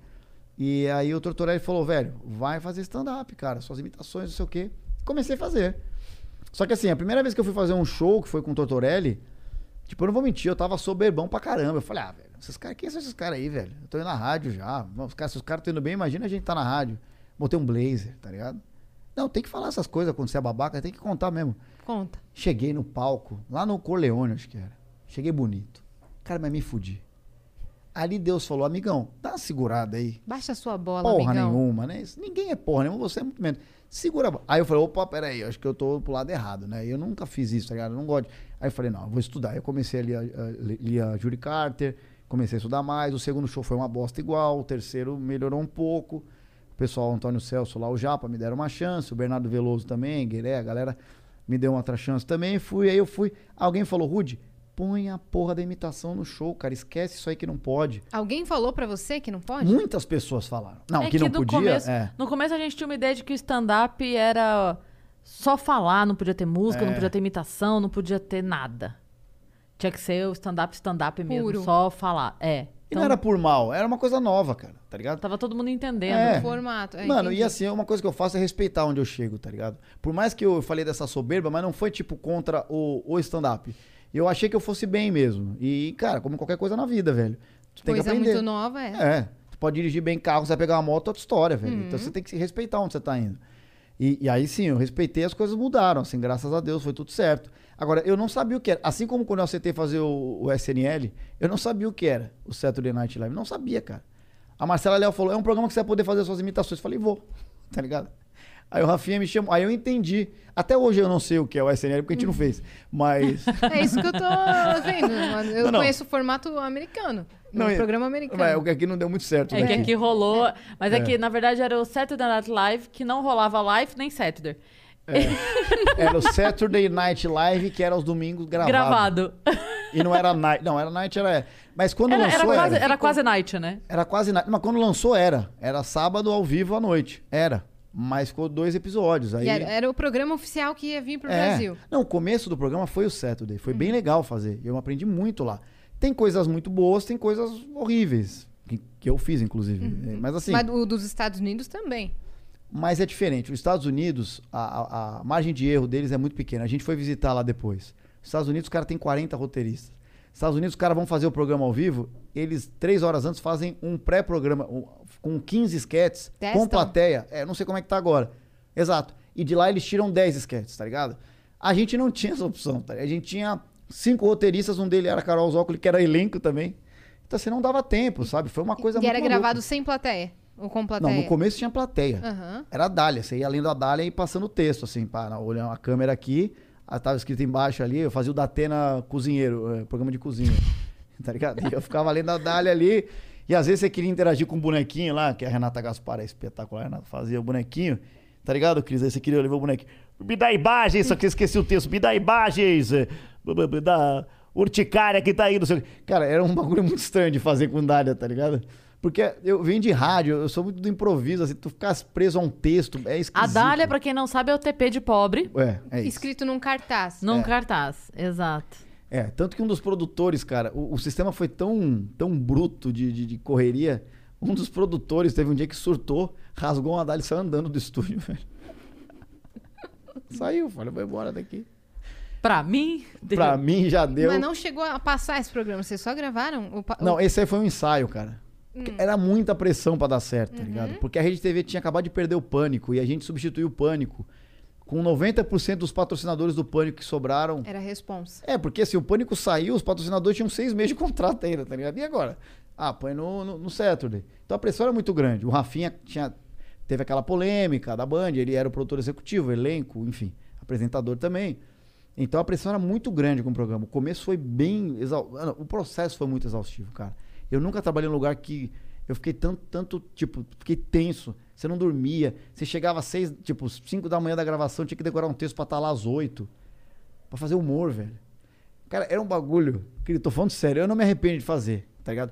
Mas era um, uma vez eu lembro que eu fiquei maquiando de, de fazer o Maluf. Então o cara põe uma touca aqui com uma cola. Isso aí vai tirando a sua alma, sabe? Eu, seis e meia da manhã. A cena era numa geral, câmera geral, longe. Eu ia correr e cair numa piscininha de bicicleta. Eu fui gravar isso a uma da tarde, eu fiquei com essa peruca Caralho. a manhã inteira, velho. E a minha cena, que eu tinha muita fala, era 5 da tarde. Ou seja, eu cheguei pra cena que era importante, sem a mínima, o mínimo espírito pra fazer a cena, velho. Uhum, já chega com a energia baixa lá embaixo. Baixíssima. Aí, me- me- aí a gente tinha diretores que tinham feito novela. Não, mas assim, a novela é sempre assim. Eu não sei, nunca fiz novela. Mas, cara, foi um negócio muito exaustivo, cara. Foi muito. Mas foi bom. Depois eu fui pra Globo por causa desse programa também. Ah. Enfim. E aí na Globo você começou a fazer o quê? Aí eu fiz altas horas. Hum, Você ia como participação fixa? O? Marrom me levou. Aí o Marrom já tava lá. Uhum. Aí ele me mandou uma mensagem de: Ah, o Serginho gostou dessa imitação do Mano Brown. é. Ele ligou: Estão sabendo? Aí eu falei: Fala, Marrom. Eu tava em Brasília, inclusive, fazendo show com os meninos do Sete Belo. Sete Belo, né? Sim, sete belos. Sete Belos. E aí eu falei: Pô, cara, vamos conversar. Aí eu ia renovar com a Rede TV pra ganhar o dobro do que eu ganhava. Não ganhava mal, ganhava bem. Então eu não entendi. O, o Tipo- SNL, ele foi pro ar? É, foi, ficou Foi. oito meses, acabou. Eu não vi. Ah, tá. Ficou oito Ninguém meses. viu. É, Não foi só você, não se sinta. É, não se sinta ofendido também. A Eu- Cris, que era do humor, falou: Não vou ver isso. Eu nunca vi. É. Então, ninguém. Entendi. Não, tem uma galera que viu. Até hoje a galera vem falar comigo assim, mas não, não, não, não estourou, tá ligado? Não estourou. Entendi. Aí o programa acabou. A Mônica Pimentel, superintendente, me chamou. Falou: Ó, a gente quer manter você na casa. Aí eu falei, poxa, beleza, qual o projeto? A gente ainda não tem. Falei, pô, aí eu, eu ganhar o dobro que eu ganhava. Aí vai o projeto de novo, né? Aí vai o projeto. Tô com um Então, projeto. aí que tá. Aí não é um projeto, é algo tipo. Aí o Altas Horas, o Serginho me chamou pra ganhar metade do que eu ganhava. Ou seja, eu fui pra Globo pra ganhar três vezes menos, mas pra mim não importa, assim. Eu, eu conseguia me manter com esse dinheiro ia E fazer uma coisa- aparecia. Não, e fazer uma coisa que eu gostava, cara. Que era, tipo, fazer sketch ali na própria plateia. Só que é uma arena o Altas Horas. Não é simples. Você chegou aí lá com o Marrom? Sim. Não eu é já, simples. Eu já fui na plateia quando eu tava na escola. Então, que ano foi isso? Foi 2011. 2011. É, eu não tava lá Você ainda. não tava. Não, mas fazer, fazer ali é, é bem amedrontador mesmo. É bem complicado, porque é isso que você falou, é uma arena. Uhum. Tem gente nos. O ponto que você olha, tem gente. Você não tem um- um- uma, uma parte de trás, né? Tipo você um não tem uma parte você de tá trás. rodeado ali. Pode fazer uma figa, tá ligado? Não pode. Não pode. Não dá. não pode fazer nada, cara. Tá ligado? Arrumar a calcinha, não, dá pra Não dá. Alguém tá vendo. Tem ali um vácuozinho ali que é da onde você entra, que é um. Mas mesmo assim. E, e além disso, você tá fazendo ali o stand-up, tem Stephanie Brito, tá ligado? O Ed Mota. Não é um negócio, tá ligado? É uma pressãozinha. É, exato. Pô, o próprio. Eu cheguei a fazer lá um dos números, tava lá o, o- Paulo Gustavo, pô, que é um cara que tu respeita, que o cara manja muito. Então, assim, tu fala, não só vários humoristas, cara. Então, assim, é uma pressão. Tu imitar, pô. Acho que um, dos dias mais legais da- minha carreira, que dificilmente eu vou superar isso. Acho que eu já, beleza, já vivi o áudio, tá tudo certo. Foi quando eu fiz o Zeca Pagodinho pra ele lá. Foi um desafio. Esse vídeo viralizou, se eu não me engano. Sim, né? mas, é, então, mas ali, o risco, de repente, dele não entender a brincadeira, eu respeito demais. Eu sou muito, mano, eu amo samba, pagode, enfim. É, é, e aí eu raspei o cabelo pra fazer mesmo, pra ficar parecido. E quando eu entro, que eu vejo que ele gosta, cara, porque assim, a, a Cris, não sei se ela, se ela é desse jeito, mas assim, quando você entra e vê que a plateia tá na sua, você buf, Uhum. relaxa. Eu vi que o Zeca tava na minha, mas eu não, não relaxei, tá? Porque eu falei, é o Zeca ainda, tá ligado? Na minha cabeça. Não ganhei, não ganhei. É, eu, tô, eu tô dando umas gaguejadas em alguns momentos, tá ligado? E a banda Altas Horas, espetacular. Tocando ali, eu cantando pra ele ao vivo. E depois eu fiz amizade com o Dudu Nobre esse dia. E ele falou, cara, o Zeca te adorou esse dia, adorou o número, não sei o quê. Então esse foi um momento que eu, assim, que eu guardo no meu coração. Assim como quando eu imitei o Dodô do Pichote pra ele lá também. Que eu fiquei nervosíssimo. Eu errei a letra, que eu não erraria nunca. Eu errei a letra, porque eu fiquei nervoso. Mas assim, esses momentos Altas Horas foram bem legais. Tiveram momentos horríveis. Que eu, nossa senhora, que eu passei vergonha. De- Nossa. Não, e assim. ó, Cringe total. É, tem uma vez que eu fazia o Didi lá, tentei fazer um sketch dos Trapalhões. Nossa senhora. Como foi? Horrível, cara. Horrível e foi pro ar. É o que é pior, porque o programa é gravado, tá ligado? Uhum. E você falou? Achei horrível? Não, não precisa. Tem coisa que você não precisa falar. Entendi. tá tem coisa que você sabe. Não, assim, a minha performance. Achei uma bosta. É, o roteiro era meu, não, não deu. Não, levei o Luiz França pra fazer não sei quem, o, o Dinho pra. Nem lembro direito, cara. Mas assim, foi muito ruim. O Marrom também tava, foi bem ruim. Mas assim, enfim, porque o programa não é ao vivo, ele é gravado como se fosse ao vivo. Uhum. No ao vivo é pior, né? Porque deu ruim, deu ruim. E aquilo que a gente tava falando da arena, quando a plateia não tá na sua. Porque às vezes o público que vai assistir em casa é diferente do que tá na plateia. Sim. Total. Mas você tem que agra- agradar a plateia, que é a sua energia. A, é, a plateia ali é composta basicamente por, pela galera do ensino médio, É, né? é isso. Então, se você não agrada essa galera do ensino médio, ali você se sente mal. Mas talvez pro público É. de casa você Mas ganhe. aí você perdeu a energia por isso e não fez uma coisa É. legal pro público Uhum. de casa. Não teve o retorno ali É pessoalmente. uma troca de energia, gente. É isso que é. Até uma live, eu vivo hoje a live, é uma troca de energia. Se, se o chat não tiver. É diferente, porque você tá olhando a plateia. Mas se o chat não tiver na sua, Você baixa. é. Aqui, por exemplo, a gente tá de boa. Se os caras estiverem me criticando, eu não sei. Uhum. Tá ligado? Entendeu? Eu vou ver depois. A minha energia não tá baixando. Agora, na, numa arena, meu Deus. Muita pressão. É, né? muita pressão. Como é que é a voz do Zeca Pagodinho? Alô, Xerém. Eu já passei por quase tudo nessa vida. Em matéria de guarida. Espera ainda a minha vez. Alô, velha guarda da porteira. que o Robson Nunes. Eu vou falar pra você, Robson. Ele ficava falando que parecia o Serginho Malandro e eu ficava com medo de imitar. Não, porque o Serginho Malandro é assim, meu glu Ele tem algum momento que pode ser que, que chegue. Ele ficava me zoando e eu ficava com receio de imitar o Zeca. Tanto que esse dia eu fui imitar e na minha, cabeça só tinha o Robson Nunes, tá ligado? Olha Parece, o, um- É Sérgio Olha o Sérgio Malandro. Malandro. Olha o Sérgio Malandro, meu glu E aí tu fica, porque eu, é um cara que eu respeito demais. O Robson é um artista completo, né, cara? Um Sim. cara- fora o quanto de chance que ele deu pra maioria da galera aí. Eu fui um deles. Mas tu fica nervoso. Mas aí quando você vê que foi ali, aí você esquece um pouco. Culpa sua, Robson. Eu quase perdi minha carreira por sua culpa. Ele, ele tá no Brasil, não? O Robson tá por aqui Tá. no Brasil? Tá, tá no Rio. Ah, mas ele não, é ele que morava fora?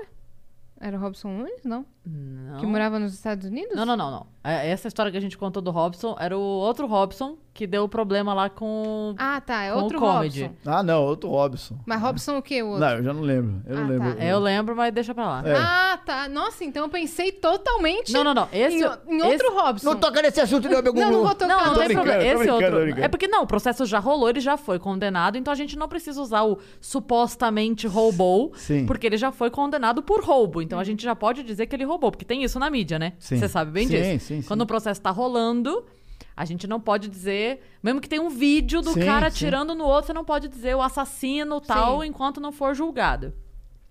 Nesse caso, a gente pode dizer o Robson que roubou, porque o processo já rolou, já foi finito, ele já está condenado a pagar. Que roubou o Danilo e o Diogo, Entendi. lá do comedy de, de Orlando. Entendi. Esse é outro Tá. Robson, não Mas é o beleza. Nunes. Aquela outra história que você me contou, qual Robson que era? Qua- ah, qual? Ah, isso. é que ah, fica chato pros viajantes. Ah, Não, porque a gente Da- contou. Ah, da, da menina que fez a sociedade? Uhum. Era o Robson Nunes. Ah, tá. Então eu pensei no Robson certo. Que beleza. foi, porque teve o Robson que roubou e o outro que foi roubado. Esse Ah, que nós estávamos falando agora é o Robson que foi roubado. Então é o Nunes mesmo. histórias que fez a diferentes, né? Isso! Ah, tá. Isso! Essa é a minha referência. Da onde? Ele, Que, ele, que ele- fez o ele adora pra você lembrar. Carandiru. Sim, sim, não. O Malhação, né? O sábio, Malhação. Sábio de Malhação. É essa que ele adora quando ele é lembrado Eu-. Pinzone. Eu amo, eu amo uma piada que o Robson tem. Faz muito tempo que faz muito tempo que ninguém faz show, É. mas tem uma piada do Robson que eu gosto muito que ele fala que eu, eu quase namorei a Fernandinha, que era o par dele, né? Na, na malhação. Aí ele fala: Eu só não namorei a Fernandinha, eu não namorei a Fernanda por causa de uma coisa que ela me falou. Ela falou: Não! Ah, o Robson é muito bom. né?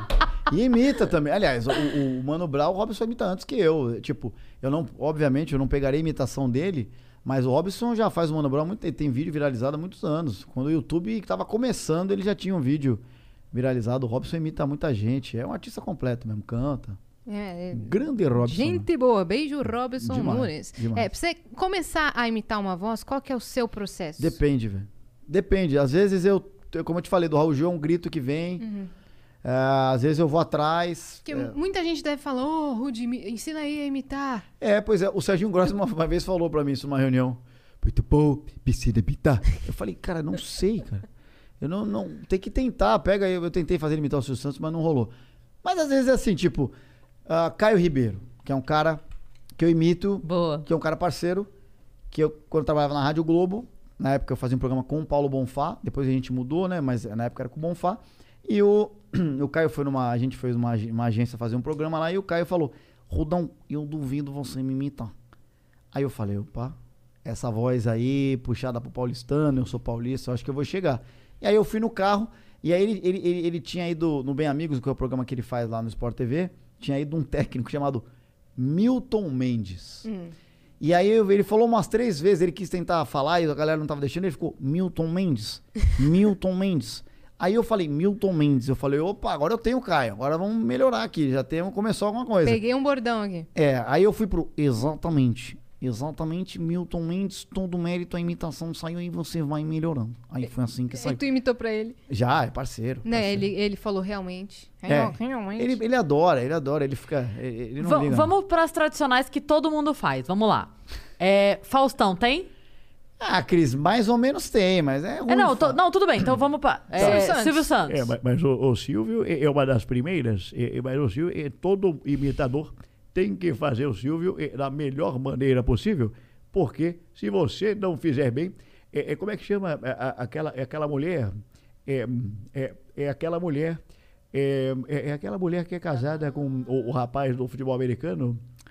Gisele. É, Gisele, ele não lembra o nome de ninguém, mas puta cara famoso. É, mas, ah, mas é Gisele. é, Ela uma vez falou: o riso é o melhor remédio para você se divertir. Por isso que a primeira imitação é a minha. Ele não lembra o nome das pessoas muito conhecidas. E ele fica, como é que chama? Como é que chama a- a- aquele jogador do Santos eh, de- de- que ganhou a Copa de 70?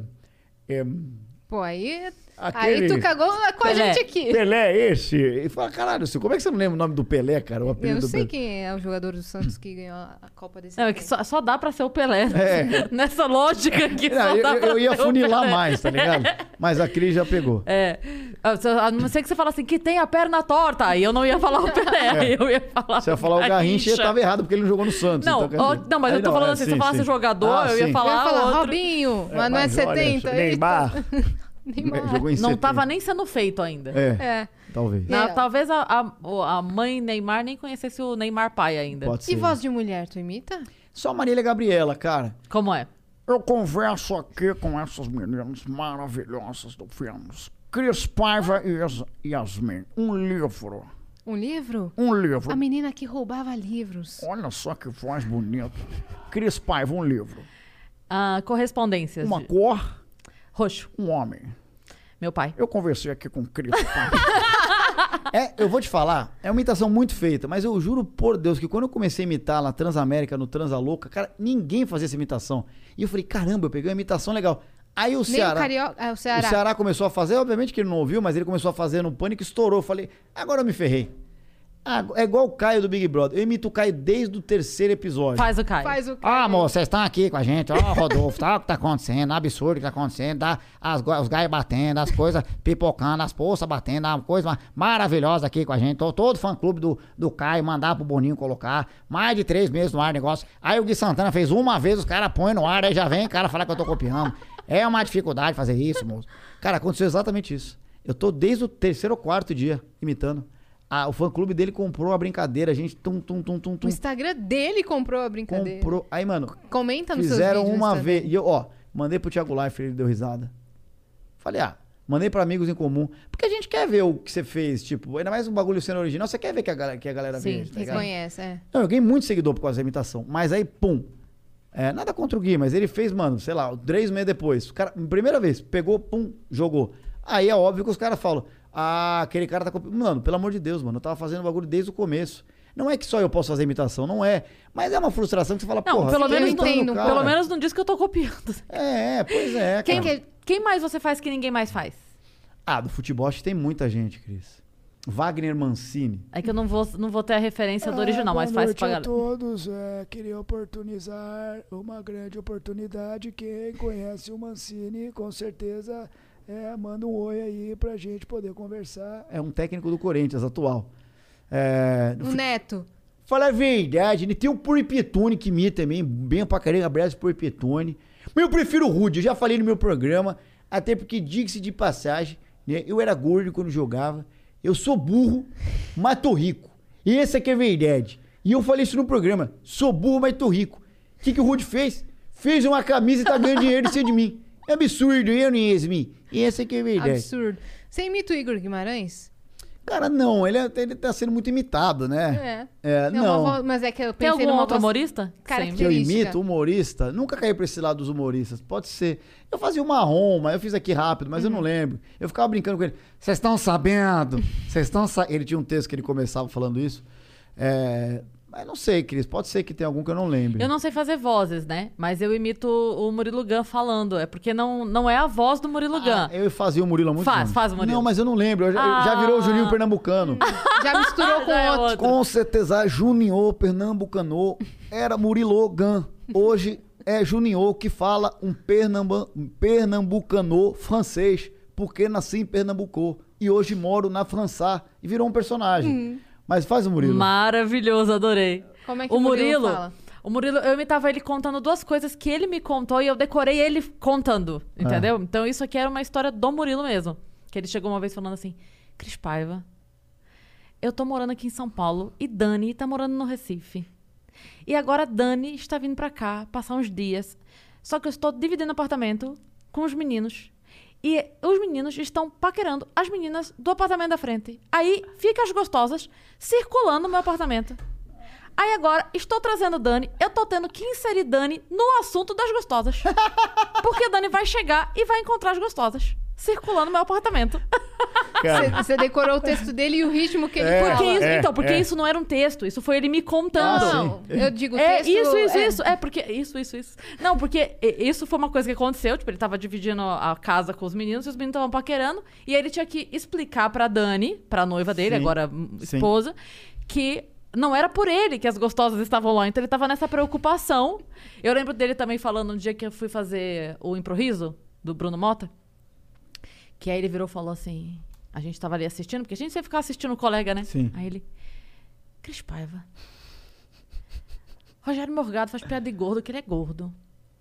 Fernando Caruso faz piada de olho que- grande, que ele tem olho, gordo, olho, olho, olho grande. Tu faz piada de professor, que tu é professora. Gigante Léo faz piada de anão, que ele é anão. É bem ele falando isso. Eu sou bonito demais pra fazer stand-up. Cara, um dos caras mais geniais que eu já conheci na, na minha vida. Ele é, aliás, ele, ele foi pra um lado da vida dele que o destino levou, o mundo espiritual, seja que for, que, quem acredite. Muito bom. É um, é um cara que agrega. Eu, eu sempre falei pra ele, falei, cara, você trabalhando com humor, você é um desperdício, cara. Deixa pra gente. Você tem que ser outra coisa, tem que ser muito maior que o humor. Eu brincava com ele. Ele é muito foda, cara. Eu lembro que tinha um texto dele, eu não sei mais imitar Quem? ele. O Murilo, o Murilo Gun. ah, sim. Que ele falava, no banheiro de minha sogra tinha de tudo. isso, cara. isso é- esse esse texto do banheiro de minha sogra é maravilhoso. Ó, Murilo, o legado que você deixou. As pessoas reproduzem Nossa, seus textos, não. suas Não, histórias. deixou e aqui. vai deixar muito É, ainda. Ele- muito, ele tem muito, Já chamei ele pra vir, é que ele tá num sabático lá, mas ele disse que É? vem, assim que ele se liberar, ele vem. Ele é O- diferente. O, Murilo, ele é diferenciado, Ele ele, é. tem Já uma vários coisa... humoristas que que sentaram aqui falaram a mesma Ele coisa. é, Mas ele é, ele é, ele é. E, e é muito bom é, conviver com ele. ah, Hoje não tanto, mas. Eu tenho uma teoria. É. Tem a Eu tenho teoria. uma teoria, ele tem teoria pra tudo. Eu tenho uma teoria. Isso é não, não, o Murilo foi no Jô Soares quando tinha 12 anos. Né, porque ele inventou um Porque ele inventou. Ele, ele inventou. É, ele tinha inventado o primeiro negócio de, de chamar comida lá de delivery, sei lá o quê. Não, mas e- e- ele, no, no jogo, eu lembro dele, ele inventou um CD-ROM explicando como é que fazia um site. Era um negócio assim. É. E, e depois deve ter, deve ter voltado. Aí É ele maluco, criou um velho. negócio de, de entrega de comida, quando não tinha essas coisas de iFood, Ele os caralho. Ele criou, e aí ele começou a vender isso pra galera lá, Ele que era uma diferente. central que recebia pedidos de comida. Moleque, cara. Não, o Murilo Gun é fora de série, assim. Ele é fora de série. Ele é demais. E, é engra- e ele é, tipo, um dos poucos comediantes que eu vejo que, tipo, não é que a gente faz piada igual, pelo contrário, mas tem várias fórmulas de fazer piada, vários jeitos. Mas ele é um dos caras que você ouve, você dá risada com ele e não entende qual a forma da piada dele, você só ri. Não é intuitivo, Cara, né? Talvez é tão genial o que ele fala que você até ri, cara. Eu não sei explicar. Mas é isso, tem teoria, tem não sei o quê. E ele te leva a risada tão naturalmente com as coisas que ele fala.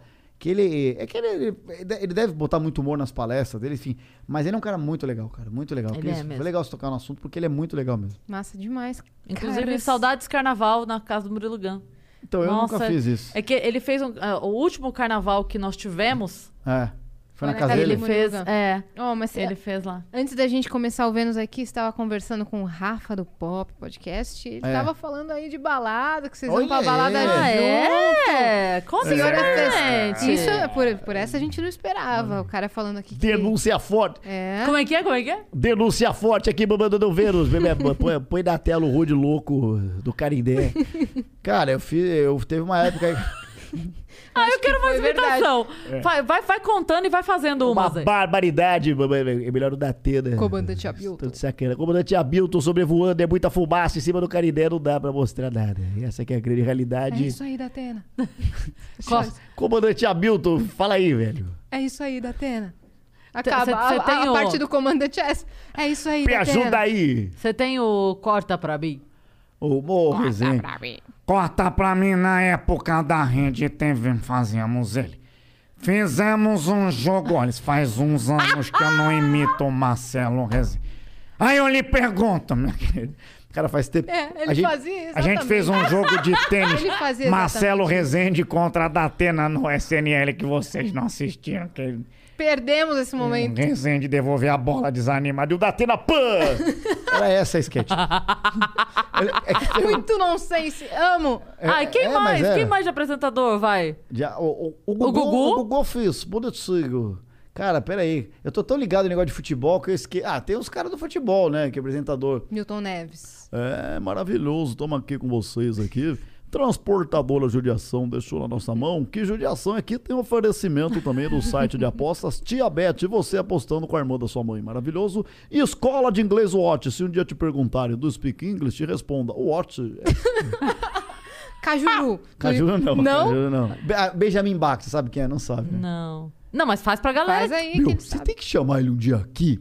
E, ah, ele tá no SBT agora. Ele foi da Fox, ele que me contratou. Tem o Neto, elas não conhecem. Tem o Neto. Cara, tem apresentador, cara. Peraí. Ator. Ator. Ah, eu faço Capitão Nascimento, que é um personagem do Wagner Moura.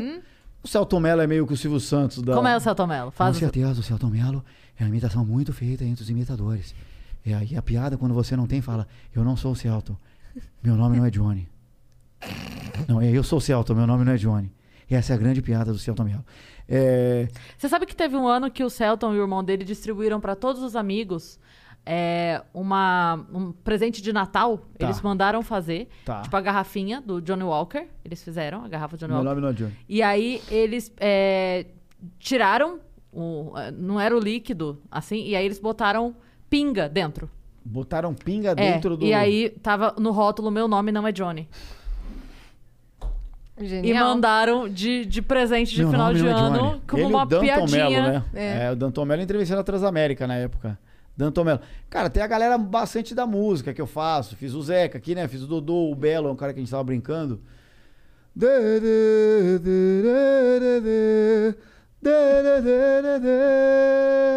Quero você pra sentir tamanha emoção. Só você, querido. Só amor poderá dar um fim afinado, hein? tristeza do meu Vem, vem, vem, vem. coração. Ah, vem, Vem pra ficar. Que a porta está aberta, meu bem. E o quê? É desejo demais, é, É paixão. paixão. Jamais vou esquecer de você. Eu sei, Te te, desejo, te quero, te amo. E assumo que é pra valer. Pra valer. Quero a paz em meu interior. Interior. Tenho amor para lhe oferecer. Cara, a gente, a gente tá querendo Belo aqui, Belo. Estamos querendo você aqui, Belo. É isso. Não só o Belo. E a Graça e Ju- o Tudão também, com certeza, né? O Casal. Belo e Tudão. Tudão, né? é O Tudão. mozão. Você não sabia que o Tudão? Tudão é, É Tudão? Chama é, Tudão? É, Tudão. Meu Tudão. E aí, Tudão? Você nunca viu ele falando isso no show? Não, ele fala Tudão. Verdade. É, Tudão. É. É, o Belo. É... eu, eu faço no show, eu faço. Eu, eu gosto muito, né, cara? Desde, desde moleque. O Luiz Carlos, que também tem língua presa, mas é um. Ah, Sim, do Raça é, Negra. É. Às vezes eu tô na minha Twitch sem ter o que falar, eu começo a cantar sozinho as músicas do. Cheia de manias, toda dengosa, menina bonita, sabe que é gostosa, então me adiunha. Essa barra quer gostar de você, yeah. Di, di, di, di, di, di, yeah. Di, di, di, di, di, di, yeah. Di, di, di, di, di, di. Que Raça imita até os instrumentos. É, o Raça cara. Negra é muito legal. Sim. E, e personagem de desenho animado? Boa. Cara, eu não faço, velho. É, mano, a galera faz bastante. Eu faço Bob Esponja. Abraço ao Wendel Bezerra, não sei se ele já Beijo, veio aqui. Wendel. Já, Já, veio. é. Um, do- um dos nossos primeiros convidados aqui. Aí sim é uma cópia de imitação, né? Porque ele, ele que criou a voz. O Bob Esponja original, a voz é. é- é- o o Wendel se inspirou, mas Uhum. ele criou o personagem dele, a personalidade, que é. Oi, seu siriqueijo, guerra das bolhas. Buh." Cara, eu já fiz tanto isso. Como é que é a risada? Ele faz aqui. Ele faz aqui. É, Você ele faz o- aqui. É, ele faz aqui. É, eu não sabia que ele fazia aqui. Ele faz, aí ele faz. Ele faz. É. aham. O meu é mais exagerado, o dele é mais leve, né? Uhum. Tanto que eu fico mexendo a cabeça, ele faz. "Ah", acho que é uma coisa assim, né? Que você deixa um pouco caricata, né? É. E uma vez eu tava num. Eu tava num. num- numa noite aí com o nosso amigo, não, não devia ser, tipo, foi bem antes. E eu conheci uma, uma menina e ela, cara, queria de qualquer jeito que eu ficasse imitando o Bob Esponja. Na A ba- hora. A balada inteira, cara. A balada inteira, velho. Tipo, não, na hora depois também. Mas na hora ainda tá em silêncio. O meu Bob Esponja, uma hora que ele começou a virar o Catra, eu já não tinha mais voz, tá ligado? Verdade, começou. "Ah, E aí, irmão? Mas, Não, tô falando muito sério, cara. Começou a perder o timbre Ai, agudo. saudade do Catra. Faz o Saudade. Catra aí pra nós. E aí, rapaziada?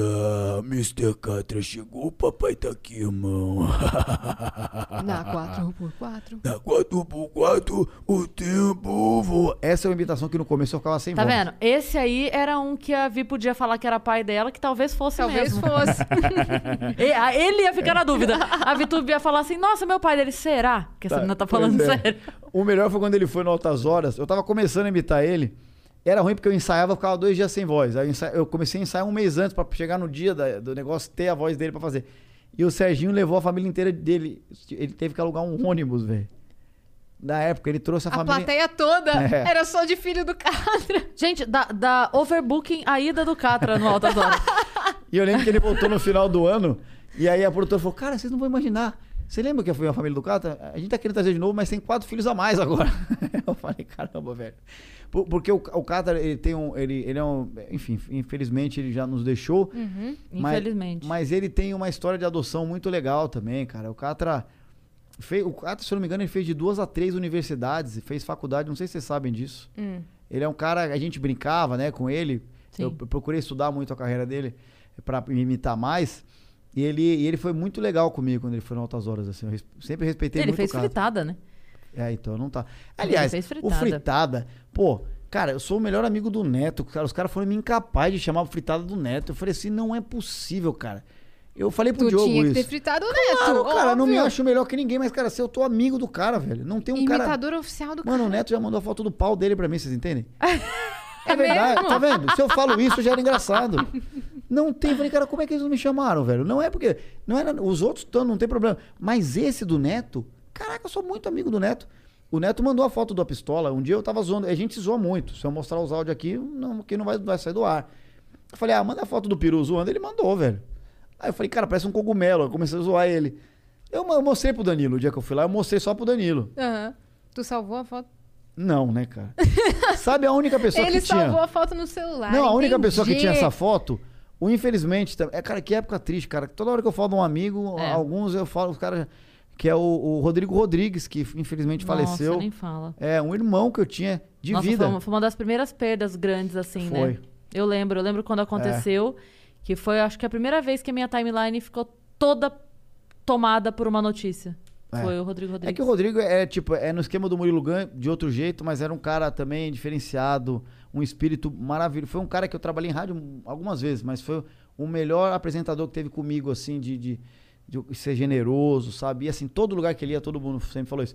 E ele era o único cara que tinha a foto do peru do Neto, que ele guardou. Então, às vezes, do nada, ele me zoava e mandava a foto do... do... Então, Virou Você meme. podia ter feito uma figurinha, Virou pelo meme menos. entre vocês. Virou meme, cara, virou meme.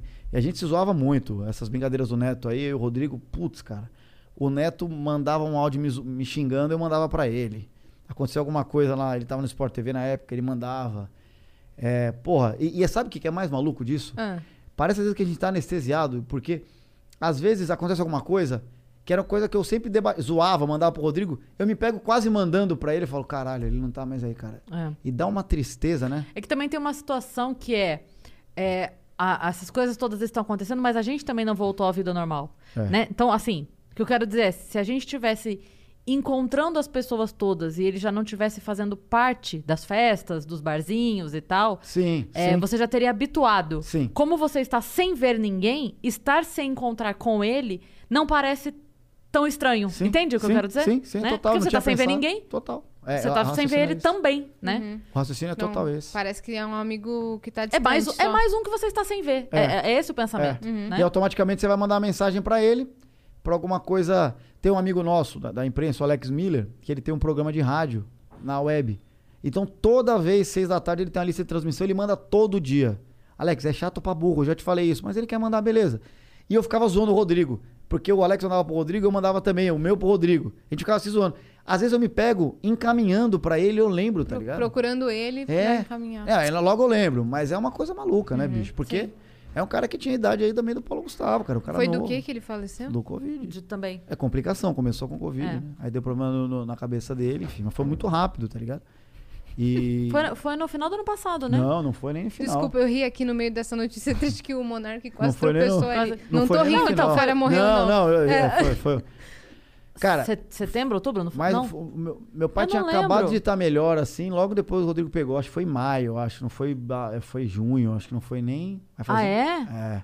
Se eu não me engano, foi, o Rodrigo foi. Foi, Eu cara. achei que eu já tivesse narrado. Bom, enfim, eu, eu lembro da notícia. Eu lembro perfeitamente da notícia. É, cara, é- e é uma sensação de emoção, é uma coisa muito louca, porque seu pai sai, porra, é, e, e hoje eu sei a porcentagem de gente que vai entubado e sai, cara. Eu não sabia na época, tá ligado? Então, assim, o milagre que o meu pai viveu, é, o milagre que a família inteira viveu ali é uma coisa muito grande, mas depois eu fui entender o, que, o, o quão pesado ainda era. Eu não tinha noção quão pesado é passar por um procedimento desse. Aí meu pai saiu, aí eu lembro que, pô, eu assisti a final do Campeonato Paulista, a família inteira palmeirense, com meu pai, contra o Corinthians, o Palmeiras ganhou. E assim, independente de rival, eu chorava de alegria por estar com meu pai. Eu falei, caralho, esse momento po- podia ser que eu não tivesse mais com ele. E aí logo depois acontece com o Rodrigo. Aí tu fala, caralho, sabe, é um bagulho. E aí, tu acha que vai melhorar e as coisas só Só pioram. piora. É, infelizmente, a, a gente, como população, não se ajuda em nada, só, só faz mais cagada. E, enfim, só que é, é triste, porque eu, eu na Twitch todos os dias eu, eu tento falar, gente, vocês sabem quais são os protocolos, a gente sabe. Vamos tentar o máximo, mas não adianta, cara. Tu vê coisa no dia a dia que você fala, não adianta, quanto mais você fala, parece que a pessoa quer fazer o contrário, cara.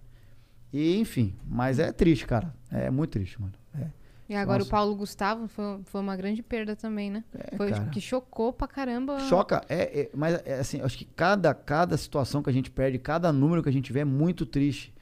É, mas assim, eu não conheci o legado do, do Paulo, assim. é, você vê, as pessoas falam dele com tanto amor, que é o caso do Rodrigo, né? Sim. Eu não conhecia ele. Cris, eu nunca, eu nunca vi ele pessoalmente. Eu nunca- também não. Eu Não. também não. A gente, só, eu tenho, a gente tem muito colega em comum. né? É, é isso. E a galera, assim, pô, é, o legado dele é tão lindo que o tanto coisa que se falou de amor, que é uma coisa que é, le- é- é necessário falar, sabe? Então, assim, eu acho que o dia que mano, eu, eu for embora, se eu tiver. se eu conseguir passar 5% do que o Rodrigo passou, do que o Paulo passou, cara, eu acho que eu vou pro plano espiritual mais, mais suave, tá ligado? Você acredita bastante nisso de plano Ah, não tenho a espiritual? menor do Eu É, respeito que eu não e que eu acredito, tô percebendo não tenho- toda hora você fala assim, Não, o não. espírito dele era tal, de tal Ah, jeito. O que eu vivi com meu pai não tem como não acreditar, não. O que eu vivi, coisas assim, de conversar com meu avô e depois meu pai falar, caraca, eu tava lá e o seu avô veio falar comigo, falou de você. É uma coisa maluca, cara. É um bagulho que eu não consigo. É meu avô falecido, né? É uma coisa que eu não, eu, eu não, eu não posso nem me dar é, a liberdade de não acreditar, tá ligado? É um bagulho muito forte. Mas, meu, é. é Mas peraí, seu pai viu seu avô... quando meu pai estava entubado, eu não expliquei direito, desculpa. Quando meu pai estava entubado, eu orava. Meu avô foi um dos seres humanos mais legais que eu conheci em vida, ele já faleceu faz um tempo. E eu pedia pro meu avô pra, se fosse, é, se um, Deus quisesse, meu pai voltar. E pedia, e assim, eu tive conversa com meu avô em, em sonhos, sabe? É, falei muito com meu avô. Meu avô chamava Conrado. E quando meu pai saiu, meu pai é um cara engraçado. Ele contou umas histórias bizarras que ele me viu. Uma briga de torcida organizada. Umas coisas até engraçadas. Mas ele falou que conversou com meu avô algumas vezes, que meu avô falou de mim pra ele. Então, assim, é, é uma coisa assim, sabe, uma conexão tão grande que não é à toa, sabe? Tem várias histórias, sabe? Não... Você já, acreditar. você já tinha esse lado aflorado? Ou você acha que essa situação te fortaleceu mais? Ou Cris, fortalece muito, né? É, assim, eu sempre tive, desde criança, é, sempre tive. Me afastei um tempo, não por mal, a vida às vezes te leva para outros lados, você, não um lado ruim, mas é tipo, você acaba. E a minha mãe é, a, a minha mãe é espírita, a minha mãe, ela, enfim, ela tá, ela, ela tem, ela estuda lá na Seara Bendita, Uhum. minha mãe é uma- é uma pessoa muito evoluída espiritualmente e ela sempre me mostrou, sem forçar, tá ligado? Ela sempre me mostrou a- como é que era. E aí em algum momento eu só aceitei, sabe? Eu só comecei a entender e comecei a. Tem uma história do, do, do meu pai que é maluca, assim. É, eu e minha irmã a gente fala disso e a gente chora. O meu pai tinha uma jabuticaba dois anos na casa dele que ela não dava fruto. Ela ficava lá, a gente zoava ele, sabe? Na, no, no apartamento dele, ele tem um apartamento grande. Ficava zoando ele, pô, você é jabuticaba. Meu pai foi entubado. Quando o meu pai começou a melhorar, começou a dar fruto nessa porra dessa jabuticaba. você tá brincando, Não Rony? tô, velho. Quanto tempo que ficou sem dar Dois fruto? anos, velho. E ela começou a dar fruto numa época que ela não dá fruto, velho. Ela começou a dar fruto. Aí minha irmã mostrou a jabuticaba, eu olhava assim na foto. Eu não podia ver minha irmã, né? Tava mais confinado do que a gente tá. E eu falava assim: Mãe, meu pai vai voltar. E voltou, velho. E foi daí, não teve notícia ruim. A jabuticaba, claro, é que é difícil. 15 dias, atrofia tudo. Pô, teu, teu pai é um cara forte, ele volta numa cadeira de roda fininha, é um bagulho muito pesado, tá ligado? Uhum. Eu não desejo isso a ninguém. Por isso que eu falo, quem pudesse, mano, se cuida. Não é porque abriu coisa, é pra gente voltar a girar um pouco a economia. Se cuida, não é hora de fazer arruaça, não é hora de fazer festa, não é hora, velho. Pode me xingar. Eu tô falando isso por você, porque se você passar o que eu passei, graças a Deus, eu tenho um amigo meu que o pai não voltou, tá ligado? E é muito difícil, velho. É muito difícil, velho. Então, assim, é- esses milagres, assim, que eu vivi, eu respeito quem não acredita, tá tudo certo, tá ligado? Eu acho que, assim, o próprio Allan Kardec, ele era um cientista que começou a estudar os espíritos. A ciência tem que trabalhar sempre com a gente. A ciência tá aí. A ciência não errou, a gente tá vendo. E quem não acreditou tá agora tá vendo, tá ligado? E eu não quero falar nomes aqui, eu não tô contra político, mano. Eu não tô no nada. Eu sou o primeiro cara a imitar o Bolsonaro lá atrás, assim como eu imito o Lula. Eu, eu entrevisto o Lula, o Bolsonaro. Eu, eu acho que político tem que ser fiscalizado, não tem que ser endeusado. Se você endeusa político, você tá do lado errado da coisa. É fiscalização. Vota em quem é, é Yasmin, mas fiscaliza ela depois de você votar. Eu não tenho lado. Mas, gente, a ciência tá aí pra mostrar. Cara, tudo que eu li da ciência, tudo tá acontecendo, cara. E, e o mundo espiritual, na, meu- na minha visão, inspira o cientista a fazer uma vacina mais rápida, a não sei o que, não sei o que lá, o cara vai atrás. Então, assim, eu- o que eu vivi ne- nesse tempo com a minha família, a minha irmã Renata Landucci, o Ricardo, a Elga, que é a esposa do meu pai, meu pai não é casado com a minha mãe desde que eu sou pequeno, fortaleceu. Hoje, a minha irmã era minha melhor amiga. Hoje eu, eu, eu amo ela mais do que eu amava, sabe? A gente se fechou muito como família. Então, assim, a gente fez uma coisa muito difícil. É, a gente tentou levar pro lado positivo da coisa. É, porque já a gente passou, não tinha o que fazer, já tava nisso. E, e o que eu falei em um ano pro meu pai que eu amo, em um ano disso aí, depois de tudo, eu já falei pra ele, eu, eu te amo mais do que em 36 anos de vida. Eu até vi outro dia o Maurício Meirelles falando sobre isso, que o pai dele passou por isso. Foi. E, e é isso que ele falou, cara. Ele fez uma conta básica de quantas vezes você vai ver seu pai, sua mãe, enfim. E é isso, cara. Você tem que falar eu te amo. É que o Paulo Gustavo tem um vídeo dele viralizado. Mas não é só falar, tá ligado? Eu posso virar pra você e falar eu te amo. Eu não te conheço, eu posso falar. Mas é amar de verdade, tá ligado? Nas atitudes, nas ações, sabe? Dá atenção. Seu pai faz cagada pra caralho. Meu pai faz, fez. Mas não é por causa disso, cara. Você tem que ser. Você tem que entender que você também é um ser humano, você vai fazer cagada. Você tem que amar o seu pai do jeito que ele é. E assim você, de repente, seu pai for um cara que não tá no caminho certo, ele vai até mudar, ele vai evoluir. Eu acho que a gente dá exemplo pras pessoas, não querendo dar exemplo. A gente se mudando e as pessoas vão se inspirar em você. O Murilo Gão é uma pessoa que inspira a gente do jeito que ele é. Ele não fica forçando. Cris, olha só. Ele não fica apontando o dedo, ele só é. E você olha e fala, caralho, que energia, de onde vem? Aquilo é espírito, é uma alma evoluída. O Murilo Gão é uma alma mais evoluída que a minha. Tá ligado? É. Por quê? Por que, que é uma alma mais Porque, evoluída? porque eu sinto a alma dele mais evoluída. É, pela- pelas posturas do Murilo Gun, a leveza do Murilo Gun, sabe? Você vê o caminho que ele levou, ah, o caminho que ele levou, a, a vida dele. Porque o Espiritismo explica que você. Uma, uma maneira é, mais simples para explicar é como se a gente estivesse vivendo um download em várias encarnações. Você começa com 1% e você tem que conseguir o 100%. Tá? O, pra mim, o Murilo tá com 80% de download. O Chico Xavier tinha 99, foi embora, tem 100. Eu tô dando exemplo aqui, tá, gente? É uma maneira chucra pra quem não, não conhece. É, eu aí, sei lá, tenho 35%, não sei. Então, é, é visível que o Murilo, pelas atitudes dele, são atitudes que você olha, você, são inspiradoras. Você fala, cara, como eu deveria agir, agir assim na vida? E ele tem uma. uma- Um conhecimento. Que É. eu, eu falando, não tô falando de inteligência, tô falando de sabedoria. É isso. Ele tem um conhecimento que é impressionante. Ele enxerga as coisas muito antes da gente. Né? Eu sempre vi isso, assim. Tipo, há 10 anos o Murilo falava coisa que hoje as pessoas estão fazendo. É muito maluco isso. tempo, é. ele é. Ele vê com a alma, a gente vê com condicionamento. Uhum. É, porque o mundo traz pra gente condicionamento. É normal. A gente tá aqui. o- No automático, né? É, o Murilo ele vê sem a, sem a carcaça, ele vê com a alma. Ele, eu acho que ele olha pra você, ele não vê se você é morena, se você tá com maquiagem, ele vê a sua alma. É diferente. Eu não tenho essa evolução ainda. É, eu tento, cara. A gente tá aqui pra evoluir. E, e, assim, não se obrigue também a, a, a ser igual a uma pessoa que você acha. Viva. Tenta fazer a coisa certa, tenta sempre ir pro lado certo. Mas vez ou outra eu me pego com raiva de alguém, pô, esse cara. Isso- aqui nunca. Isso não vai te ajudar. Eu não vejo o Murilo um cara que, fa- que faz isso, sabe?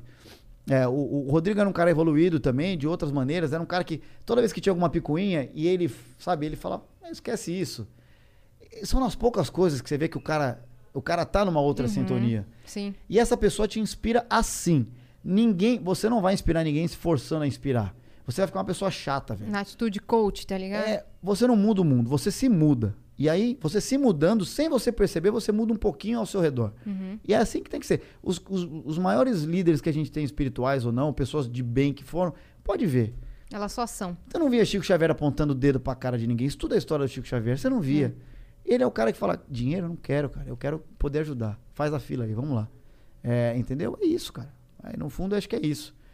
Vamos ver se eu consigo um dia ir outra encarnação. Eu acredito muito nisso. Na verdade, eu tenho certeza, né? Uhum. É que você fala, às vezes as pessoas acham que você quer forçar a religião. Não é. Pra mim não é Não, nem eu que te religião. perguntei, É, não, não, né? mas eu digo em geral, não é nem religião, assim.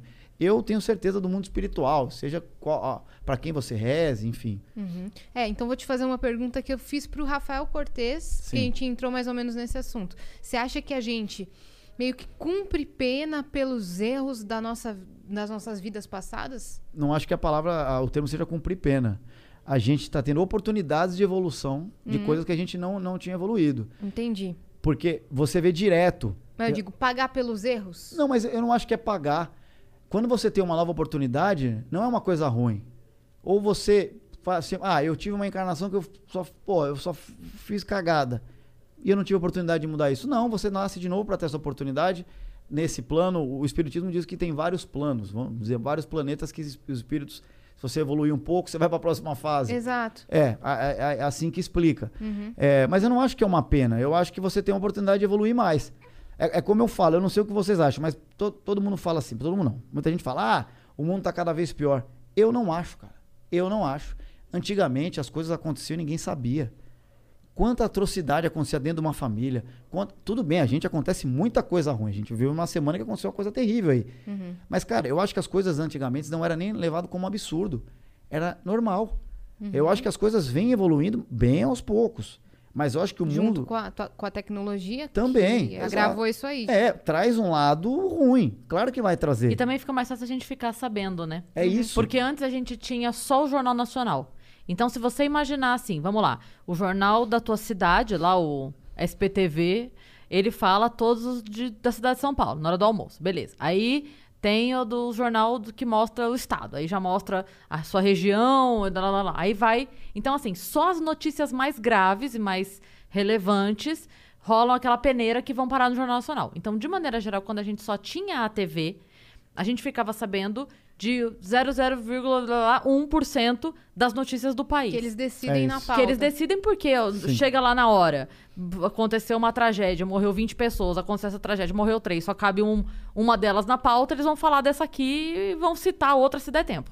Ok? Sim. Porque existe um, né, uma relevância do jornal do país. Sim. Então aí eh, cai essa pra entrar essa. E aquela lá não é importante? é, claro sim, que é, mas sim. tem uma relevância. A mesma coisa no jornal físico. É, mas hoje a gente tem todas as notícias na internet. Então você tem é, a, você tem a notícia do cachorro abandonado. No que Twitter não vai, é o tempo todo. não vai parar no Jornal Nacional, porque o Jornal Nacional tá falando da creche em Santa Catarina. E tem que falar. Sim, sim. Aquela notícia do cara do teu bairro que abandonou o cachorro e a polícia prendeu não vai parar no Jornal Nacional, mas vai parar no seu Twitter. Vai parar no seu Facebook. Então, hoje em dia a gente tem muito mais notícia ruim e a gente fala, "Mu- não, não, não, não é. A gente só tá vendo mais. É, A gente é tá isso. entrando em contato com mais notícias, na verdade. Porque hoje em dia elas chegam muito mais fácil. Hoje em dia você- o grupo do WhatsApp, o teu Facebook, o, por todos os lugares as notícias chegam. E aí, o- inevitavelmente, você vai ter conhecimento de mais tragédias, mais pequenas tragédias o dia todo, né? Não, e você tá falando isso de 30 anos pra cá, de 20 anos.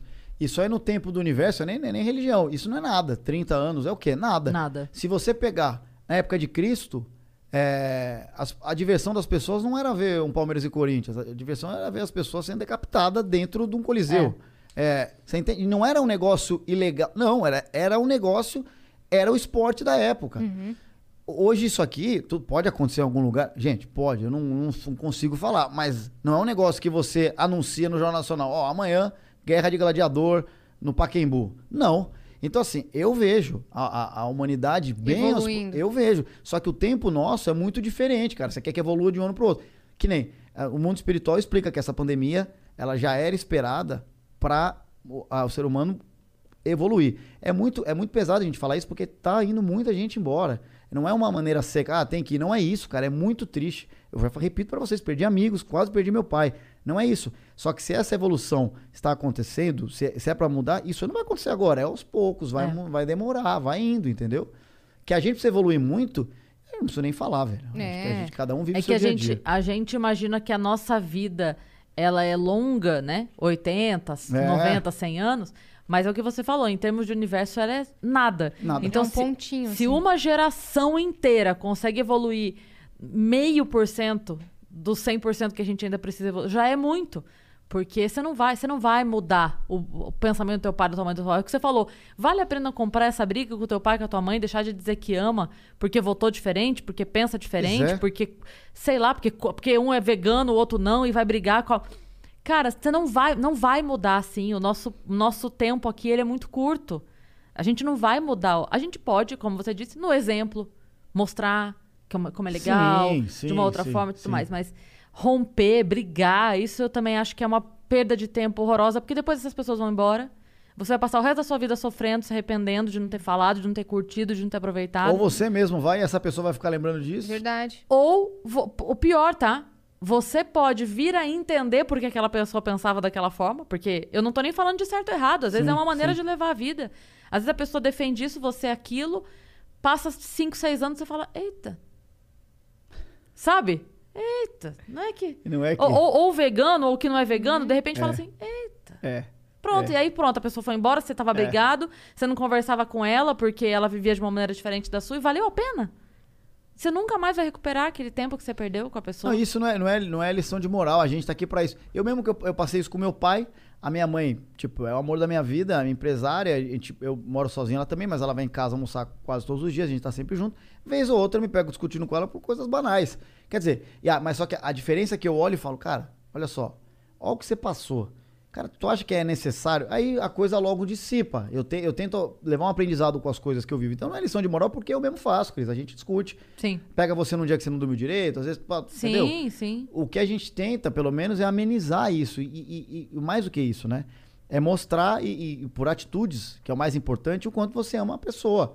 Sabe? Tipo, eu tô aqui com vocês, eu conheci a Cris há mais tempo, não conheci o lugar aqui. Pô, mas eu tô aqui, se eu, se eu vim aqui, eu tô de corpo e alma pra conversar com vocês, tá ligado? Sim. Eu tô vivendo esse momento, que esse momento não vai voltar. Você pode me chamar pra entrevistar amanhã, não vai ser igual hoje. Não vai Mas ser amanhã igual. você pode contar com a emissora. Amanhã.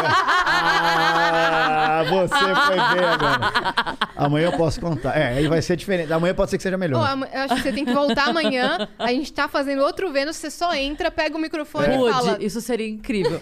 Se você tiver cinco minutos amanhã, a gente manda o carro pra te buscar. Você entra aqui e fala: Oi, gente, tudo bem? Só pra dizer que o projeto que eu não podia falar ontem é tal, tchau, e vai embora. Cara- mas ele levou três horas pra chegar. Não, não, mas, ó, Coitado do cara. Amanhã, eu não sei que hora vocês gravam, 5? Cinco e meia amanhã. Não dá. Ama- cinco e meia. Eu vou pra Fortaleza fazer a Copa do Nordeste. Mas você vai estar em viagem?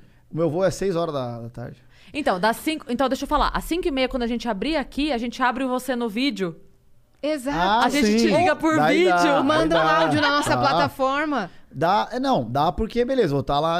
Na verdade, o voo é 6h45, eu acho. Fechou. no Então, aeroporto Então a gente vai te café. colocar ao vivo Fechou. amanhã. Não, pra contar aí, essa aí é melhor você, a hora que tiver de boa, porque Eu vai estar despachando mala, sei lá, lá, lá. A hora que você sentar lá, você fala assim: ó, tô aqui de boa, a gente bota o Rude no ar amanhã pra dar a notícia em primeira vai mão. Ser, vai ser uma honra, cara. Vai ser uma... Que Eu queria, incrível. mano, é, é esses projetos que você gosta de fazer, independente se vai ser sucesso ou não, é você quer falar, né? Mas é fogo, cara, é fogo. Não tem hora que você não pode. A Cris vive isso, você vive isso, a gente não pode. Mas amanhã com certeza eu falo. E aí, quando, quando que você começou a imitar o Bolsonaro? Quando no, no, no Multishow, é, o Tom tinha um programa dele lá, e ele fez tipo uma casa dos artistas, dos políticos. Ah, eu lembro. Tava o Ed Gama, não? Deu, o Ed Gama foi na quarta temporada. Só. Ah, tá. Mas É. era esse programa Era aí. esse. Ah, De tá. uma outra maneira. Não, na verdade o Ed Gama fez tipo um palanquezão, como se fosse a câmara, né? Você acredita que chegaram a me chamar pra fazer a Janaína? Na primeira? Pô, e você não foi? Não, acabou não rolando, mas me chamaram pra fazer a Janaína. Ah. Por causa do cabelão, Era tal, bom que era ser mais, mais uma amiga que a gente ia ter lá, pô, porque. é, enfim, a gente fez a casa dos artistas dos políticos. Era isso. E aí eu ia fazer o Romário. É, o Romário senador, não sei se era deputado, sei lá. E aí eu. Beleza, faltando uma semana, a produção me falou assim: Rude, o Pedro Manso, o SBT liberou, ele vai participar. Ele vai fazer o Romário. Eu nem discuti porque o Pedro Manso faz o Romário perfeito, tá ligado? Vai fazer o Romário bem, porque o Romário, beleza, uma voz. Show de bola. É, o Tom quer. E eu tava começando a imitar o Jean Willis. Eu falei, ah, então beleza, me põe como Jean. Não, o Tom quer o Bolsonaro. Eu falei, quem é Bolsonaro?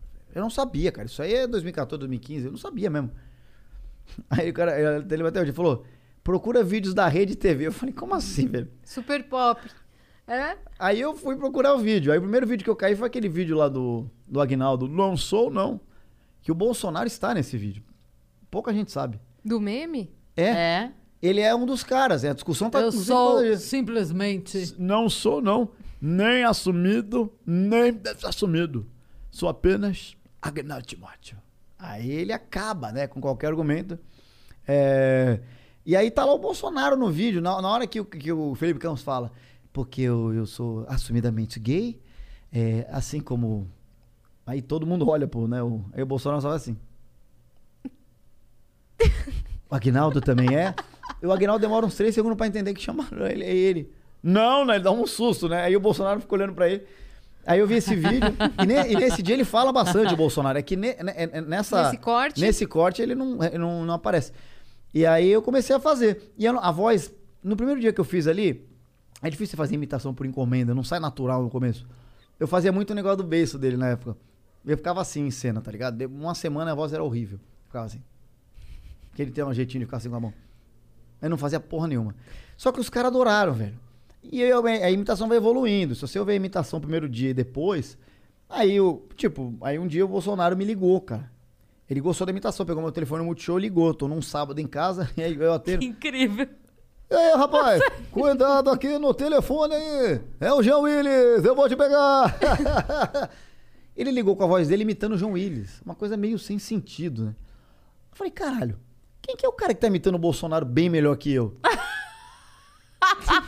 Aí eu recebi um WhatsApp da produção, ó. O Jair vai te ligar, ele pegou o telefone agora comigo. Aí eu me liguei que era ele. E aí eu comecei, ah, mas pô, ô Bolsonaro, não dava pra você me ligar? Dá não, é que é você! Parecia um adolescente comigo no telefone, tá ligado? Aí ele me chamou pra gravar, eu fui lá no escritório, gravei, tem um vídeo no meu YouTube. Gravei tudo certo, cara, mas eu nunca me, me, me afiliei a, Assim, ele comigo foi beleza, foi bacana, gente boa. É, nu- nunca me afiliei a ele, assim como se o Lula fosse entrevistar, ele entrevistaria, como eu falei pra vocês, o João Willis. É que eu comecei a imitar o João Willis e ele, só que a do Bolsonaro começou a viralizar, velho. Faz o João Willis. Eu não sei nem se eu sei fazer.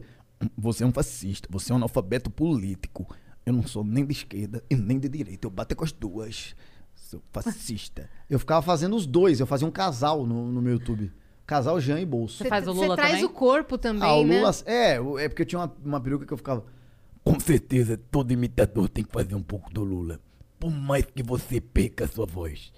A do Lula é complicada, depois de um tempo. A do Bolsonaro, pra mim, é a mais confortável. Porque eu Uhum. faço ele mais assim, eu acho que eu consigo respirar melhor. a E do te Jean digo também. que você tá incorporando a fala do Bolsonaro na fala do Rude. Com certeza aí, cuidado com isso aí. E aí eu até lancei Você a camisa. tá, você tá incorporando um pouquinho do, do é ritmo, muito né? tempo fazendo, É. né? E aí eu, eu, na época eu lancei uma camiseta que era Eu pacificamente vou te executar. Que era uma camiseta. e aí eu, eu pra zoar ele, eu dei um quadro pra ele. Eu pacificamente vou te, execu vou, vou te executar, vou te matar, não lembro. Era um quadro, zoando, né? Pô, esse quadro ficou lá no escritório dele, aí foi capa da Istuel, da Veja, porque eu acho que, não sei se foi o Mamãe Falei, alguém foi lá com ele um dia, lá com um dos filhos dele, eu não lembro, e tiraram foto com o quadro, aí depois foi a capa mostrando, tipo, meio contra o Bolsonaro. O meu quadro, ainda bem que meu nomezinho tava bem embaixo, não dá nem pra ler, tá ligado? Só eu sabia que tinha meu nome ali, porque é a minha camiseta que a gente zoava no show, né? Aí eu liguei pra ele um dia no show, zoando, tudo. É, enfim, e aí a imitação. E aí, graças ao bom Deus, vários humoristas começaram a fazer depois.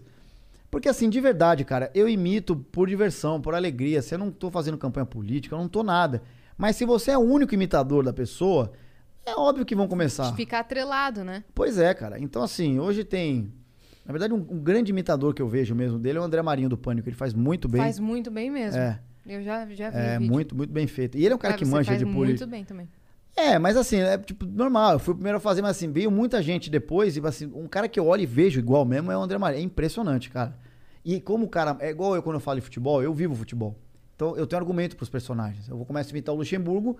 Se você falar de qualquer coisa, você está imitando o Luxemburgo. Eu me passo por ele. Pode conversar de qualquer coisa, pode falar de Real Madrid, qualquer coisa que vocês quiserem, tá certo? Na política, não, eu não vivo política, eu não estudo. Então, assim, o André Marinho, pra imitar ele, é muito melhor, porque ele sabe Ele vai ter um Responder. contexto. Ele vai ter a resposta. tudo, cara. Uhum. Você vê, eu vi um vídeo dele hoje falando no pânico, uma sigla, eu nem sei o que ele tá falando. Né? Ele é bem De pessoas que eu politizado. nem sei, são pessoas conhecidas da política. Eu não sei, querido, eu não, não, não vejo muito, eu não tenho muita paciência. E tá ele é ligado? novão, né? E ele tem um monte de, de, de referência histórica, Não, política. é, é. Nossa, mano, eu fiquei É um apelo que eu faço, André Marinho, não se envolva com política. Você é um ótimo humorista, tem um caminho espetacular, você imita gringo. E ele é muito divertido. Imitar Mas atores. ele não vai se candidatar, André. Você é muito bom, cara. É sério, velho. Senão, putz, cara. A gente perde um humorista assim. Ele é muito bom, velho. Dessa geração, ele pra mim ele é o melhor. Então você Rude- não quer que o Danilo se candidate Não, é diferente, diferente. O Danilo já tem uma carreira. E o Danilo, ele, ele se, se candidataria mais pro protesto do que qualquer coisa. Uhum. né? A gente conhece o Danilo. Foi o que eu falei, assim. Mais pela zoeira. mesmo, mesmo quem não acredita no Danilo político, quer o Danilo no debate, Sim. porque ele vai infernizar, É isso. entendeu? Ele é o cara que vai É perguntar isso. Matou. aquilo que ninguém tá querendo responder. Exato, Matou. isso que eu falei aqui É outro o que dia. Eu quero que ele chegue até a, fase dos debates. Aí a pessoa, aí a pessoa É. fala assim: ah, mas como é que ele vai. Cara, se ele tiver 10% de. Não, é. de é, como fala? De hum, De intenção de voto, Ah. ele vai. Não tem como a TV bloquear a ida dele. Ele vai. Se ele tiver E ele vai os- ter 10% de intenção. Claro que vai, claro que vai. Essa que é a diferença. O André Marinho levaria a sério, o Danilo não. Por isso que eu, eu ele faz o que quiser da carreira dele, quem sou eu? Mas eu, eu, como artista, eu peço pra ele não fazer. Pô, eu quero ver ele muitos anos imitando aí, cara. Ele é muito bom, velho. Talentoso pra caramba. Muito, muito. Ó, nós temos algumas perguntas. Ih, temos. recados. Temos, vamos lá. O chupacabra. Pessoalmente. Você não sabia? Ah, cê, o Bolsonaro te liga, o chupacabra manda mensagem. Grande Aqui é assim. chupacabra. Chupacabra mandou 400 flowcoins e mandou abração pra vocês, meninas, e um beijo pra esse lindo do Rude. Que saudade desse homem. Ué. Beijão do chupacabra. Ele te conhece? Tem um chupacabra que joga RP no, no- Deve no- ser. no, Deve server do ser, Mascarenhas. deve ser. Se for ele, abraço. Com Gente certeza boa. deve ser ele. Gente boa. O Reinaldo SS, nosso parça aqui de todo dia, mandou boa noite, lindas e rude. Você viu, ele não te incluiu no lindas, Mas ele né? tá certo. Qual foi o seu ponto alto e a maior fria que você passou no estádio 97? Considero você um dos melhores imitadores do Brasil. Só tem uma imitação impossível de realizar, mas todo palmeirense tenta, de ser campeão mundial. A chance é agora com Chelsea for campeão. Ah, a chance é agora com Chelsea for campeão. É, cara, é, no, no, no estádio, ah, foram vários momentos. Eu acho que participar do estádio foi um, foi um auge, assim. É, claro, tem dia que você tá é, melhor ou pior, mas eu, não- eu, assim, de verdade, eu não lembro um dia ruim, sabe? Eu não lembro, não lembro um dia ruim. Eu sou muito grato de ter passado por lá, foi por lá que eu comecei a trabalhar com futebol. É, mas talvez, assim, o, o dia, os dias que eu fazia o Jorge Carmelo, que era um, um locutor popular numa rádio de, de eletrônico, é, era bem divertido de fazer. Eu, e como eu, eu cresci em rádio, então eu fiz um universo, eu pegava um locutor, como se fosse um locutor de uma rádio muito fuleira, e ele desenvolvia promoções do dia a dia, essa promoção muito ruim, mas que as pessoas querem ganhar. E, e esse fazer de Jorge Carmelo era muito legal. Eu vinha com texto, eu só ia meio que lendo ele, fazendo no ar, era bem legal. Agora, de verdade, eu não lembro de um dia ruim assim, que, eu, que me recorde e fala, pô, que merda. Foi, teve, foi um ciclo, foram quatro, foram quatro anos. É, foi a melhor coisa que eu fiz ter, ter, ter feito o estádio. A melhor coisa que eu fiz foi ter saído, porque eu já tava meio que me cansando do formato, por minha culpa mesmo. Fui pra Rádio Globo, graças a Deus, conheci o Rodrigo. A gente, pô, fechou o Mato Grosso do Sul lotado. A galera até hoje da Rádio Globo manda mensagem, os ouvintes. E segui minha, minha trajetória. Então não teve a maior fria. Só, só lembranças boas. Ah, é que as pessoas elas querem que eu fale do dia que o Mano Brown foi lá, que ele não queria que eu imitasse ele, que não é verdade. O Mano Brown foi lá, mas o Mano Brown não deu problema nenhum. Tipo, ele foi lá, cumprimentei, fiquei no programa. É, mas não teve problema. As, as pessoas gostam de, Você de- imitou ele pra ele? Lá não, porque me- a direção pediu pra eu não fazer. Aham. Entendeu? E assim, eu tenho que respeitar, cara. Eu tô na casa. Rece- receber um convidado em casa, se o cara não quer ouvir imitação, eu não vou fazer. E às vezes você tá trocando ideia, não cabe ali do nada, né? Não, mas não foi a questão, não foi essa. Entendi. Realmente não cabe. Mas a questão é, cara, vocês me receberam aqui, eu sou uma visita.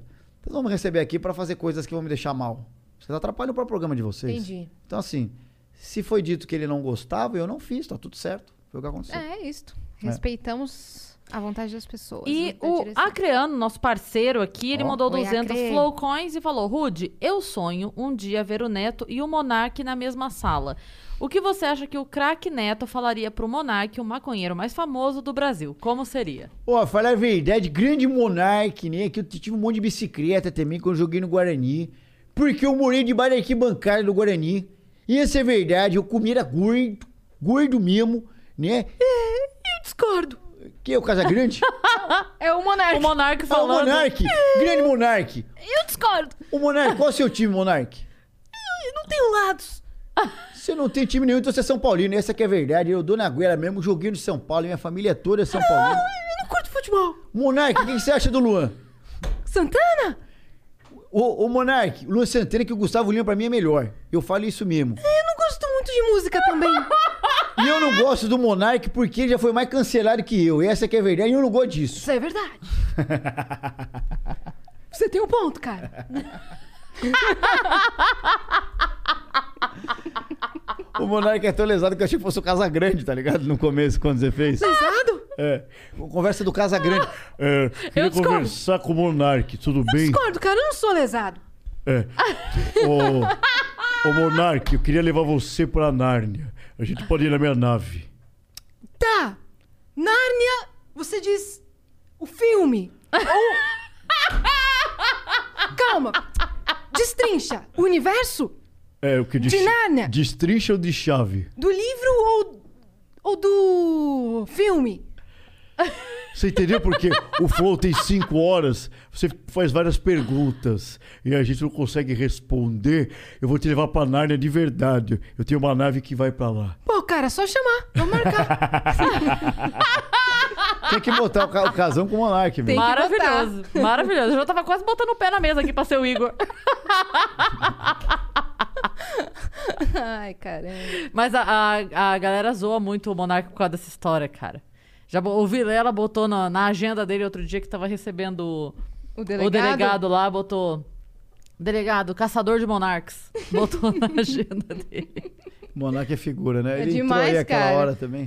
Você- podia tentar imitar a voz dele. Podia, cara. Né? Preciso assistir mais pra. Assim, por favor, cara. É. Ia ser muito engraçado. Tem- qual é a sua imitação preferida de todas as que você já fez ou já ou faz ainda?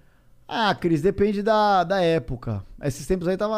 A, a do, do Caio do BBB eu tava gostando bastante porque eu tava me divertindo fazendo, né? tá. E eu botava o negócio da panela de pressão, a borracha, pra forjar o microfone do Big ah, Brother. maravilhoso. Mano, e fica igual, cara. Fica É- igual. É, muito parecido. Tirando a dona Neide que trabalha em casa que ficou brava porque alargou a borracha e ela não conseguiu fazer mais arroz. Mas é, Mas feijão. é, mas feijão, certo? Pra você ver como eu sei, né? pra você ver como eu Você, sei. você é o, na verdade, você imita o Caio, mas você é o Projota que não sabe fazer arroz. Mas não é que eu não gosto, eu só não sei fazer. Entendi. Mas é, pois é, a do Caio eu tava gostando, é porque o Caio tem- ele, ele é engraçado por si só, né? Uhum. Você já começa, ó moça, ó, tamo aqui com vocês. Você já dá risada, né? Bastião. Ô, Bastião, eu, eu prefiro muito mais Leonardo que vocês. ele ficou mal com isso. Ficou, lógico. Tadinho, ele ficou mal. Nem o Rodolfo tá ligando pra isso. E ele tá. Não, o Rodolfo falou, eu também prefiro, tá ligado? É porque ele falou uma coisa que ele não tinha dito. Ah, é. mas se cair na pilha é pior, né? velho? É. Dane-se, né? É, sabe, sabe o que acontece? Eles não viram que essa edição, essa, a outra foi, mas essa foi mais ainda toda de zoeira, cara. Tanto que deram destaque pros humoristas imitando no intervalo. Foi. Ele não viu que a edição tá toda de zoeira. Pra ele foi uma coisa mais seriedade. Ele não entendeu que é essa brincadeira. É. E só viralizou porque ele ficou bravo, tá ligado? Sim, É. Se ele não fica, nem vai falar, foda-se. é verdade. É igual E- apelido. É igual apelido. Só pega porque é igual o Palmeiras não tem mundial. a Poca só- também ficou brava com, com a parte lá da edição, que colocaram ela... É, é com o Arthur que ela tava fazendo a prova e ela tava falando, vai, Arthur. Ai, vai, Arthur. Eu acho que pode Lembra ser. desse meme? Pode ser. E aí colocaram isso na edição como dentro, as pessoas escutando o quarto e ela, e ela com esse áudio. Ela achou meio desrespeitoso. Ela achou meio... É, cara, mas é bom. Eu se eu fosse esses caras, eu não assisti, não assisti o que aconteceu, velho. Esquece, velho. Não vai passar nervoso de novo, É mano. verdade. Mas já foi, Se cara. você fosse pro Big Brother, você ia sair e não ia ver mais nada. É difícil ir pro Big Brother, né? Mas. Mas cara, vai que. Cara, olha só, eu sou um cara que eu preciso dormir. Ninguém dorme lá, tá ligado? Só dali eu já ia ser eliminado no primeiro dia, mano. Ninguém dorme, mano. Você pode ver, os caras não dormem. Tá, a, a luz apaga 10 da noite, dá 8, tá acesa a luz do quarto, os, os caras fazendo barulho na cozinha. É, que- é que eu, eu, eu, eu, eu, eu quis acompanhar bem pra produzir conteúdo. Mano, o bagulho é muito barulhento, velho. Tipo, as portas que abrem da cozinha, ela vaza alto em todos os quartos. Meu sono é horrível, cara. O, o negócio de não dormir pra mim é o pior, velho. O resto, beleza, velho. Quer me xingar, quer me votar. Eu não entendo um cara que vai pro Big Brother e ficar bravo porque votaram nele. Cara, é a premissa do programa. Ah, mas você foi traíra. Velho, quem mandou você acreditar na pessoa que você não conhecia, velho? Porra, não dá pra ficar. Tudo bem, Cris, que os caras estão Aí, confinados. isso, aí sua mãe fala pra você, pra você desde criança, né? Não acredita em estranhos. Não acredita em Aí você estranho. vai pra lá e acredita é. no estranho. E ainda fica bravo, que ele votou em você. Cara, não dá pra você ficar bravo com isso, cara. Cobrar uma pessoa. Por que, que você votou em mim? Porque é, É obrigado a votar, caceta. Senão eu É sou eliminado. Exato. Tá. Vou votar em mim? Não, vou votar em alguém. Tudo bem, tem trairagem, tudo mais, faz parte do negócio, entendeu? Sim. É, enfim, mas assim, eu não sei, cara, eu não sei, eu não sei. Me- Uma, vez me sondaram pra Fazenda, muito tempo atrás, porque eu tinha saído da Globo, mas nem, nem não sei, cara, não sei, sei lá. Eu prefiro participar de podcast aqui. Mais tranquilo. imitar os caras da casa. Vamos dar umas risadinhas, né? fazer uma live na Twitch. É, porque E os cara- dormir depois. Dormir, os caras falam, ah, o Nego Di não fez piada. Cara, mas quando você tá dentro do processo, não é tão simples. Ah, botei um palco lá pra ele fazer stand-up. Não dá pra você fazer stand-up forçado. Agora eu vou começar a fazer stand-up aqui, gente. Sei lá, cara. Eu acho que a pessoa é engraçada no dia a dia ali. Uhum. É que isso ele também não foi, né? Não, tudo bem. Aí você Faltou tem essa parte. Aí eu tenho um ponto. razão. Cadê o Monark? Cadê o Monark? Eu discordo. Ele Não, foi bem engraçado vo- aqui. vo- Você tem um ponto. Você... É, você tem um ponto.